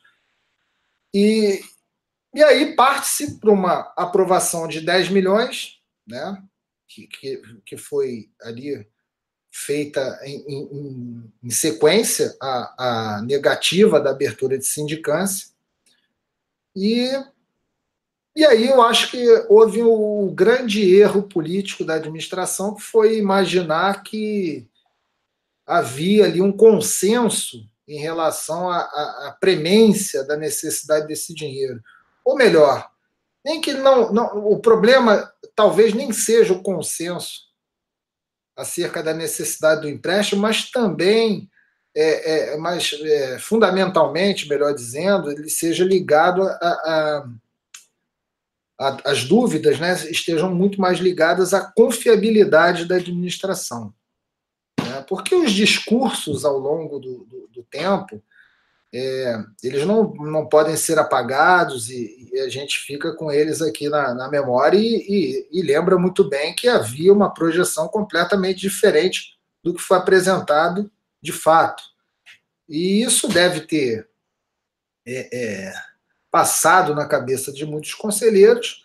Aqueles, evidentemente, que eram favoráveis à sindicância não se sentiram confortáveis, é, é confortáveis, é um direito absoluto é, e acho até que uma forma muito mais, vamos dizer assim, muito mais branda você deixar de comparecer a uma reunião para votar aquilo que você não tem é, é, o, o, pleno convencimento da necessidade é muito mais louvável que você acha dessa maneira do que é, você forme um bloco para que aquilo seja é, é, de fato reprovado, o, o, que aumentaria, no meu entendimento, a dificuldade política para que futuramente isso fosse conseguido.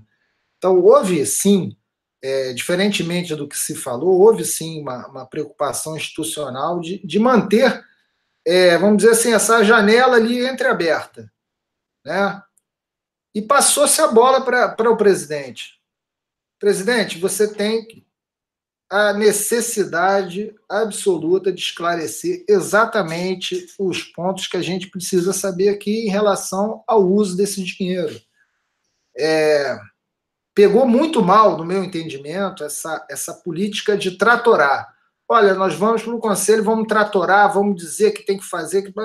Isso pega muito mal, pega muito mal. Isso, de fato, não é um argumento de convencimento Aliás, eu não sei nem se isso pode chamar, se chamar argumento. Eu não vejo dessa maneira. É, é uma atuação de, de, de, pressão, como você disse, e, isso não, não, não, é um bom caminho. Não é dessa forma que as coisas têm que ser feitas, né? E lembrar, né, sobretudo, que essa situação se apresenta agora a esse presidente por culpa dele, por culpa dele.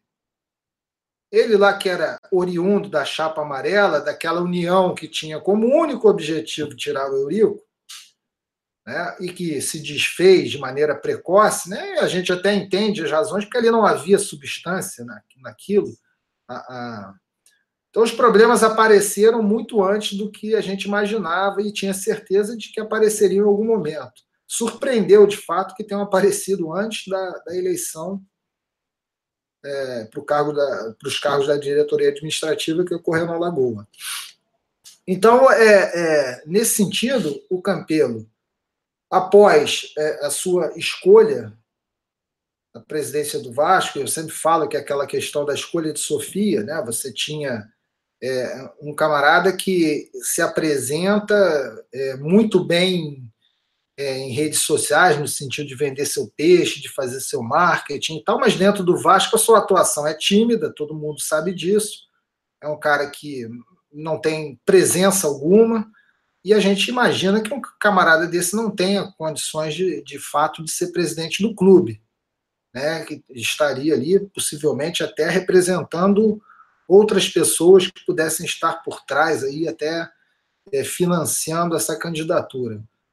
Enfim, são conjecturas que surgem na medida que a gente vê que o cidadão não tem a, a aptidão, vamos dizer assim, a postura necessária para o cargo. De outro lado, a gente tinha um, um profissional da área médica, um, uma pessoa em tese bem sucedida e que é, tinha uma vivência de 26 anos de Vasco, né, quase 30 anos de Vasco. Então optou-se por esse caminho.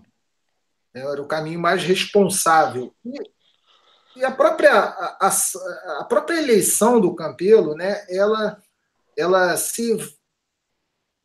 É um caminho é, tortuoso, vamos dizer assim, é, para um, uma, uma grande união, eu não digo aqui união no sentido. É, ah, não, de que todos vão. vão não, é a, a, a união negociada, vamos dizer assim. Que você tem a presença de vários grupos políticos, cada qual com as suas, com as suas ideias, mas que é, trabalham de, de forma harmônica para sustentar aquele presidente que foi é, alçado ao cargo em fáceis condições que se apresentaram na, na, naquela eleição da, da, da Lagoa.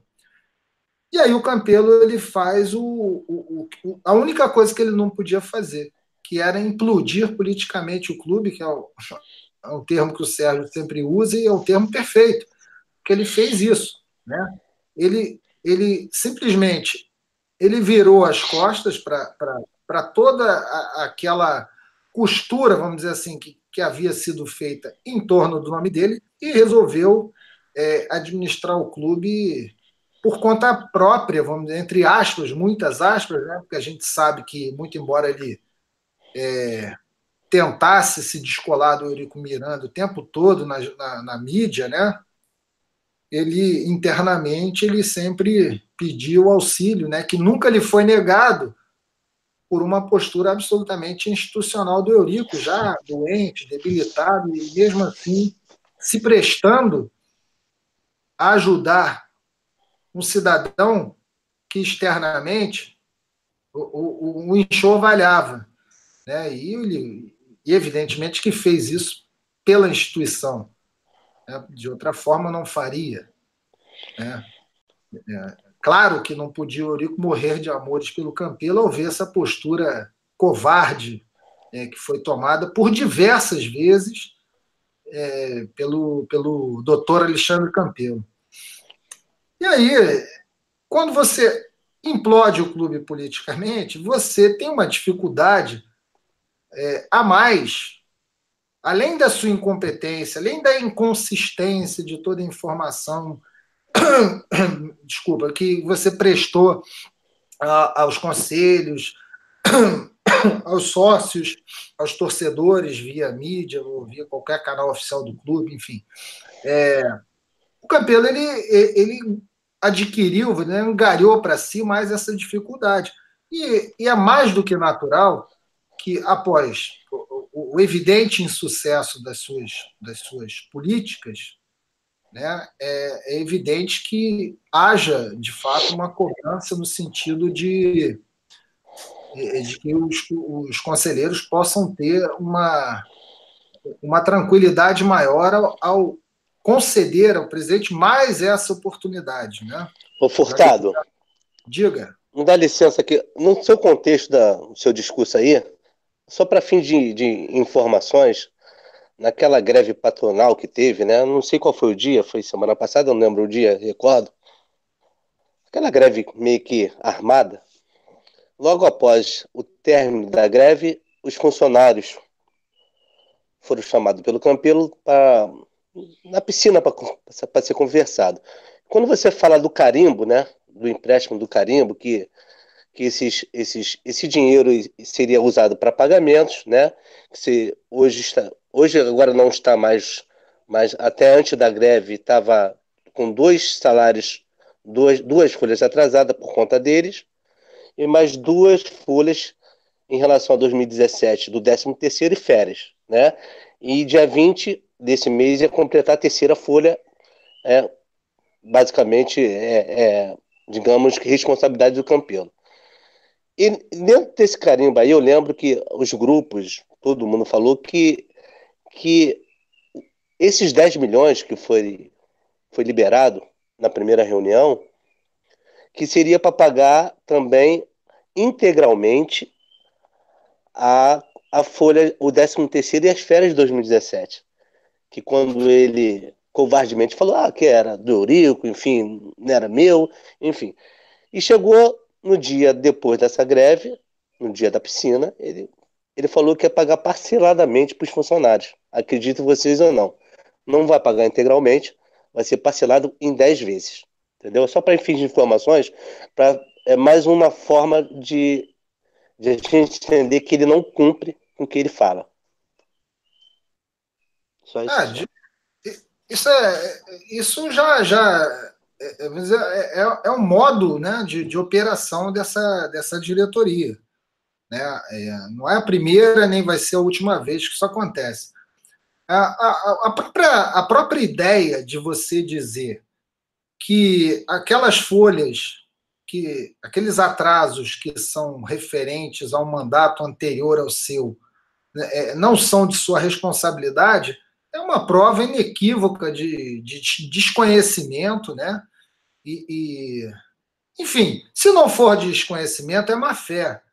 É má fé. Evidentemente que o presidente do Vasco ele tem obrigação, obrigações que vão além do seu mandato.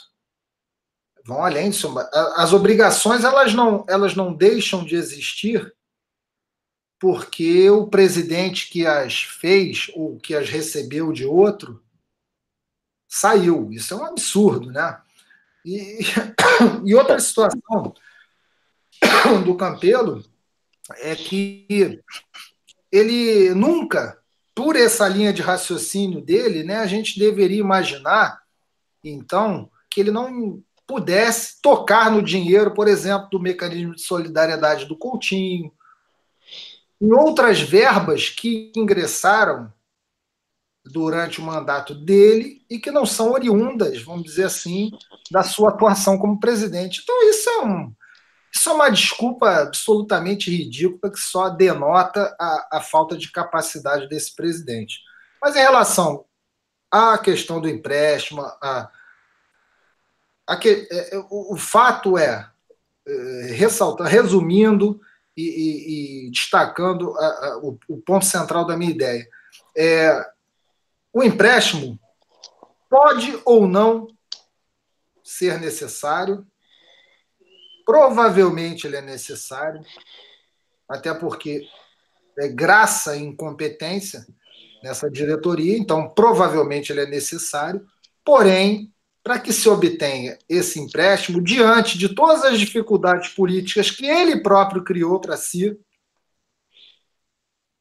e diante de todos os exemplos que já tivemos aí é, é, em relação a empréstimos anteriores, a, a, a, a, a restauração financeira e etc., a gente precisa de fato que essa, essa, essa utilização das verbas esteja muito bem amarrada e, e que a partir disso, sim, aí que se se conceda, vamos dizer assim, autorização para que sejam captados aí mais 20 milhões à espera do empréstimo que virá logo em seguida, que continuará havendo. Infelizmente, a opção que foi feita em relação ao Campelo foi essa.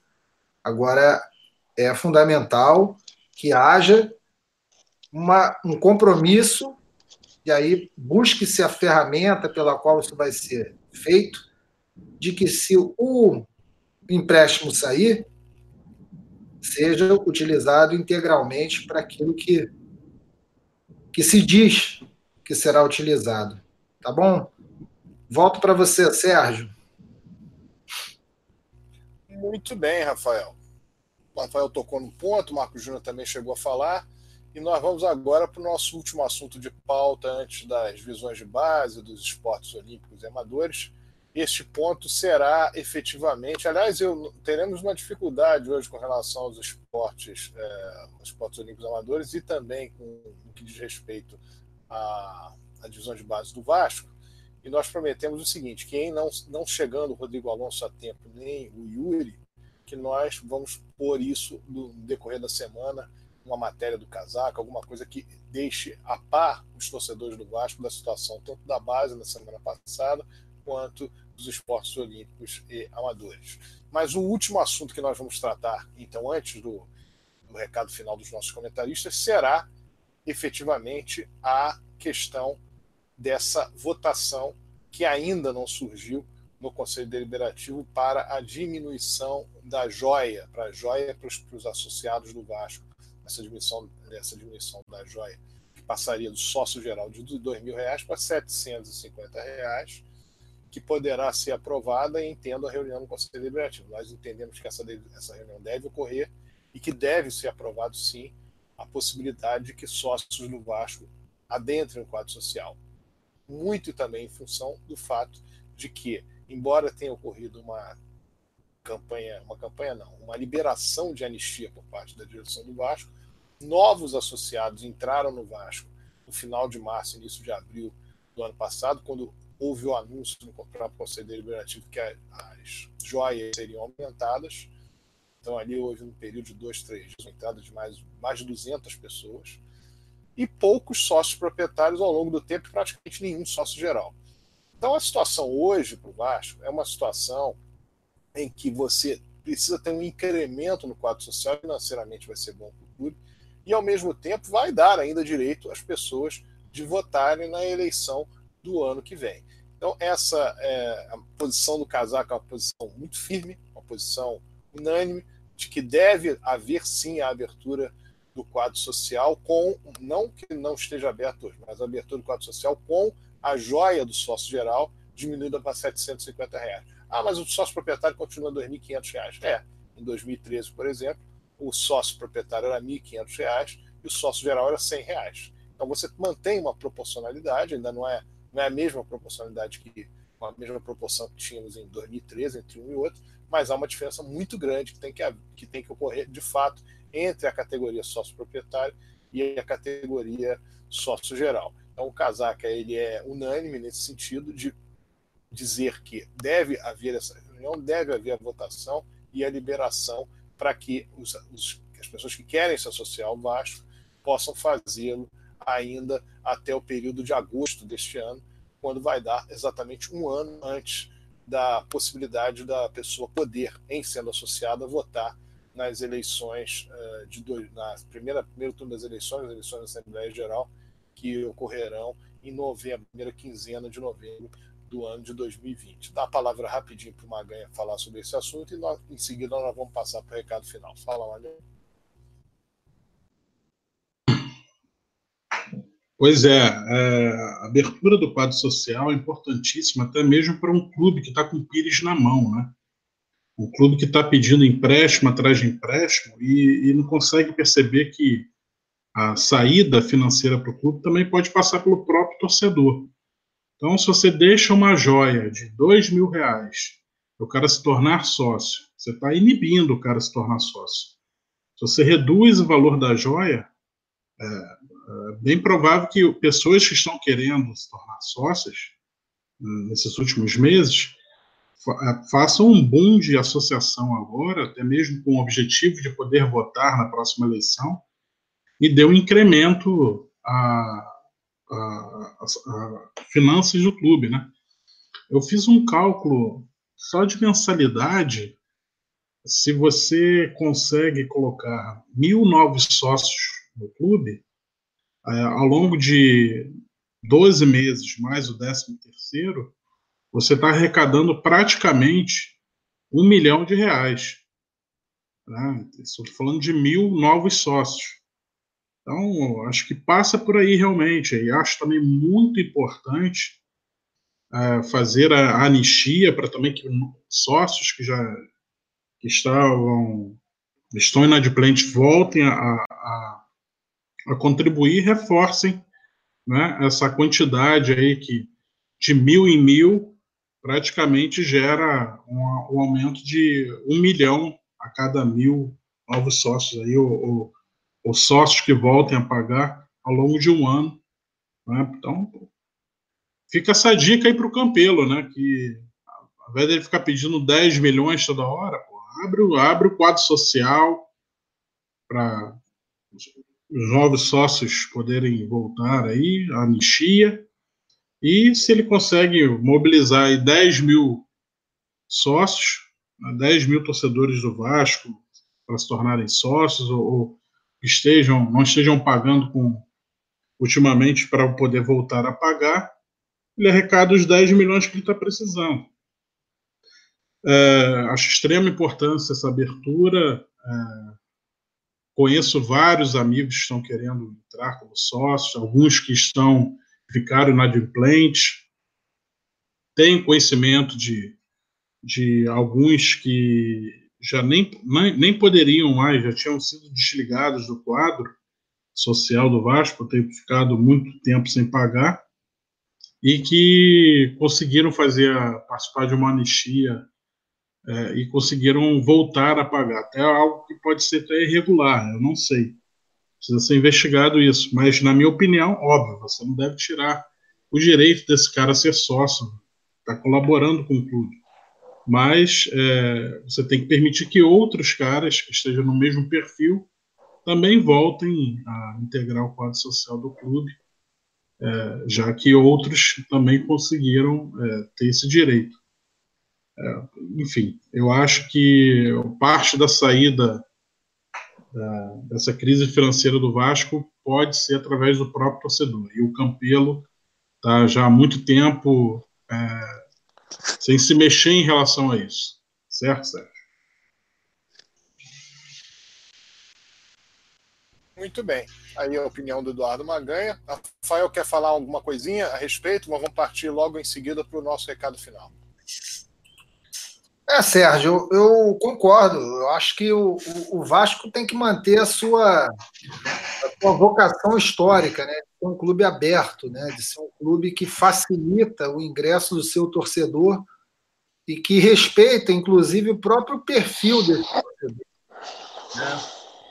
A, gente tem aí comparações com outros clubes aqui do próprio Rio de Janeiro e, e a nossa, as nossas taxas de, de, de joia, né? A joia dos nossos títulos, elas são inferiores a, a de outros clubes, o que não quer dizer que sejam é, é, valores que, que, é, que atendam a maioria da torcida do Vasco, que tem um, um, um caráter é, eminentemente popular, a verdadeira torcida do povo do Rio de Janeiro. Né? Isso é, isso é um incontestável.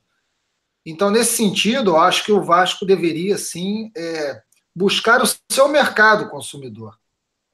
Ao invés de restringir a, a, a participação da torcida, ele deveria, de fato, era buscar aumentá-la e, e, e, só vai conseguir esse, esse intento na medida em que se adequar à, realidade da grande, da grande massa torcedora do clube. Então, eu, eu, vejo com bons olhos isso aí e acho muito importante também é, que seja promovida uma anistia no sentido de, de, permitir que pessoas que hoje não estão é, é, no quadro social possam ter a oportunidade de, de retornarem isso é extremamente salutar e, como o Maganha disse, né, reforça os nossos cofres aí. De milhão em milhão é um empréstimo a menos, de repente. Segue, Sérgio. Ô, Sérgio, eu dar um pitaco nesse assunto aí. Importante também a participação agora da torcida do Vasco, até que ela é o conclui em redes sociais, né? Tem uma força de mídia muito boa, que, que, que uma pressão, né, uma pressão mesmo, ó, quero, quero joia para 750, quero anistia, que vai ajudar não, não só os próprios torcedores que querem entrar com, como sócio, como vai ajudar o Vasco, né? É, o útil é unido ao agradável. Então, a, a torcida do Vasco, nossos ouvintes do Casaca, pode reverberar isso, vamos botar lá nas redes sociais, ó, gente, vamos lá, o Vasco precisa da gente, 750 está um bom preço, aliás, um excelente preço, a gente pode pagar isso. E eu acho que isso vai ser muito útil, sim.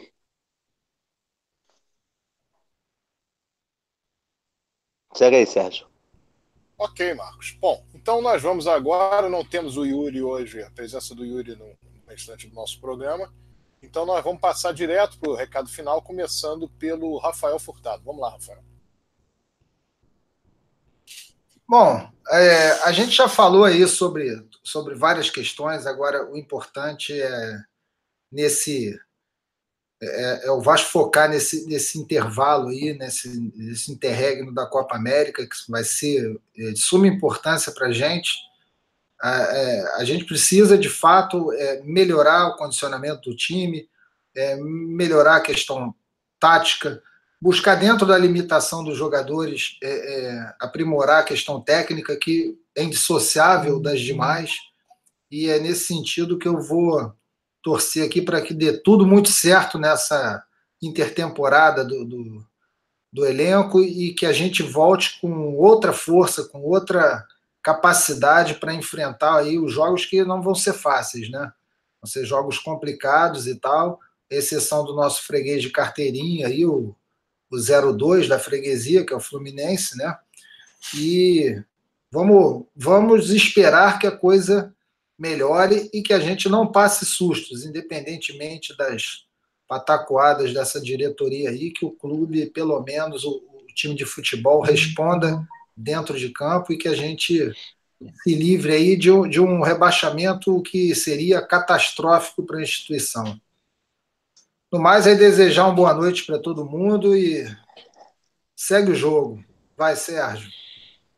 Bom, agradecendo mais uma vez a participação, a primeira participação do Marcos Júnior no programa Casaca no Rádio. Segue então a fala dele com o seu recado final. Vamos lá, Marcos. Então, Sérgio, é, não vou falar nem de Vasco, agora vou, vou, meu recado final vai ser de agradecimentos, né, de, por você, principalmente, um cara que, que eu admiro tanto, um cara ímpar, uma pessoa que eu aprendi a admirar bastante pelo homem que você é, pessoa, pela dedicação que você tem ao Vasco, né? Agradecer aí os membros da mesa, né? E o Uri, que não está aqui, o Alonso, que foi ele que, que agregou, digamos assim, a minha participação no Casaca alguns anos atrás. Ao Yuri, já falei, do de Noel, que não está aqui, Maganha, e o meu irmão Furtado, né? E um, vou dar um abraço especial para o meu grupo lá, Nata Cruz Maltina, né? Hoje um abraço especial para um, membro lá, Caio Deus, o herege. Esse cara sabe muito de Vasco. Um abraço, Caio. E o Maganha falou dos 13 anos aí, eu vou dar um outro abraço especialíssimo para um, um funcionário do Vasco, que é o Thiago, que ele trabalha desde os 13 anos no Vasco, começou no Serviços Gerais do Vasco. Hoje ele é o braço, braço direito da base do Vasco, é um, é um cara que trabalha pra caramba, mora lá em Nova Iguaçu, lá no Escafundão, pega três ônibus para ir pro clube, chega todo dia 8 horas da manhã no clube, não tem hora para sair. E são, são desses tipos de pessoas que eu ainda acredito no Vasco. Acredito no Vasco por, por ter pessoas desse naipe, né? Como também o diretor Benício, ô Benício, um abraço para você. Sei da sua angústia aí, né? Que você passa aí com os meninos, você que pega uma porção de gente da rua e faz um trabalho não só por Vasco, mas é um trabalho social também incrível que você faz. Então, por essas pessoas, sabe, um, um, um dando a mão pro outro, um Vasco se unindo, eu acho que, que a gente pode sair dessa e amanhã a gente pode ter um Vasco melhor. Né? Então, meu, meu, meu boa noite é esse. Muito obrigado mais uma vez ao Vasco Tudo e ao Casaca Respeito. Boa noite. Ok, recado final agora do nosso Eduardo Maganha. Beleza, Sérgio. Bom, o... aproveitando que o, o Marquinho acabou de falar sobre o Thiago lá do basquete, né? É, vou, vou dar aqui alguns. Só um, para, um, um, panorama sobre o basquete, que eu, como passei tempo aí viajando de férias, acabei não atualizando lá o site. É, já até comentei com o próprio Thiago que vou fazer isso. E aproveitando aqui, foi até o, o Rafael Furtado que me encaminhou, é um, um resumão que o, que o Leandro Carvalho é, passou para ele, e aí ele mostra aqui como é que está o quadro do, das divisões de base do basquete do Vasco, né, ao, ao, fim desse primeiro turno do campeonato estadual. Então você tem o sub-12 que já está tá tá em terceiro lugar, o sub-13 que está em terceiro Ih, rapaz, agora aqui meu astigmatismo está deixando, acho, acho que é terceiro lugar. Tem o Sub-14, que é líder invicto, o Sub-15, que está em quarto lugar, o Sub-16, líder invicto, o Sub-17, líder invicto, e o Sub-19, que é líder. Então você tem é, das três, das sete categorias, você tem é, três líderes invictos, mais um líder também. Você está liderando quatro é, categorias das sete do campeonato estadual. Então, o Vasco está indo muito bem. É, também está participando do, do campeonato é, sub-16, também está indo muito bem. Tem, tem, inclusive, tem jogo amanhã, é, nessa terça-feira. a Copa Brasil de Clubes, basquete masculino sub-16, Vasco e São José. São José é um time de São Paulo. O jogo vai ser a partir das 16h45 e pode ser assistido pelo, pelo Facebook. Então, a gente vai tentar colocar lá no, no Casaca, lá no Facebook do Casaca, né, o, perdão, transmissão ao vivo é pelo YouTube. A gente vai tentar colocar lá no Facebook do Casaca, no Twitter, no próprio site, o link para você poder assistir é, essa partida, certo? É, bom, deixa eu aproveitar aqui também para falar um pouco do atletismo, até mesmo pela quando eu estava saindo de férias, teve aquele, aquela participação é, brilhante lá no, no campeonato brasileiro sub-20 em São Paulo e que a gente teve atletas medalhistas, né? Uma, uma participação, falei brilhante, mas na verdade é, foi brilhante dentro do possível, né? Os atletas foram bem, alguns atletas chegaram até a conquistar medalhas, mas diante do, da falta de apoio, né, que o clube ofereceu, realmente o clube deixou os atletas na mão em cima da hora. Então, é, é, eu, eu, eu, tenho muito a elogiar o brilhantismo desses atletas que participaram. E destaco também a própria atleta Maria Vitória, que acabou sendo convocada para os Jogos Sul-Americanos Sub-20. Ela que é especialista em salto triplo e, inclusive, ficou em segundo lugar na, nesse, nesse Brasileiro Sub-20 no salto triplo. Parabéns aí para Maria Vitória, atleta do Vasco. E eu, agora que eu voltei das férias, vou, vou é, checar o que aconteceu realmente lá no atletismo, porque eu recebi algumas informações de, de afastamento, demissão da, da Solange Chagas, que é uma, é uma referência do Vasco no atletismo, e, e é algo assim assustador, né? Quando o clube começa a se desfazer de, de profissionais é, desse, desse, dessa categoria, como é a da Solange Chagas, né? Uma pessoa que, desde quando a gente começou com casaca, a gente já via, já tinha é, contato lá com a, com a Solange Chagas, quando a gente fazia a cobertura do, do atletismo, dos esportes amadores, já estava ali vendo a, a Solange Chagas trabalhando com, com os atletas do Vasco, e, e, causa espanto se realmente se confirmar essa notícia que ela não está mais lá no Vasco, tenha sido demitida ou afastada por Campelo e, e companhia. É, né? Enfim, vou apurar essa informação e espero ter melhores notícias no próximo Casaca no Rádio na semana que vem. Beleza, Sérgio? Ô Sérgio, desculpa, deixa eu, de, deixa eu aproveitar aqui para falar mais um, detalhezinho. É, eu tinha comentado já com alguns amigos aqui de Niterói que eu estou querendo promover um, um, encontro de vascaínos aqui em Niterói. Até vou, vou convidar o Sérgio também a participar, atravessar a poça aí para reforçar isso com a gente. É, vai ser um evento fechado, um convite e eu vou tentar fazer contato com o pessoal nesses próximos dias, meus amigos principalmente.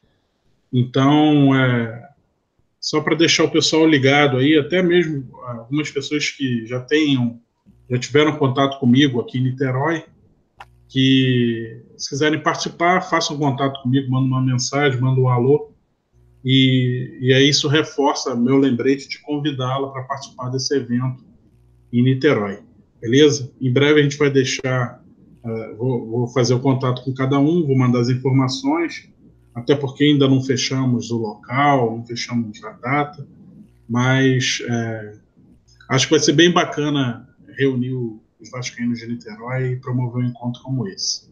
Beleza, Sérgio? Ok, deixo então aqui um beijo a Dona Helene de Niterói, um beijo à minha irmã Claudia Helena, um abraço ao seu Juvenil. Boa noite, Rio, boa noite, Brasil.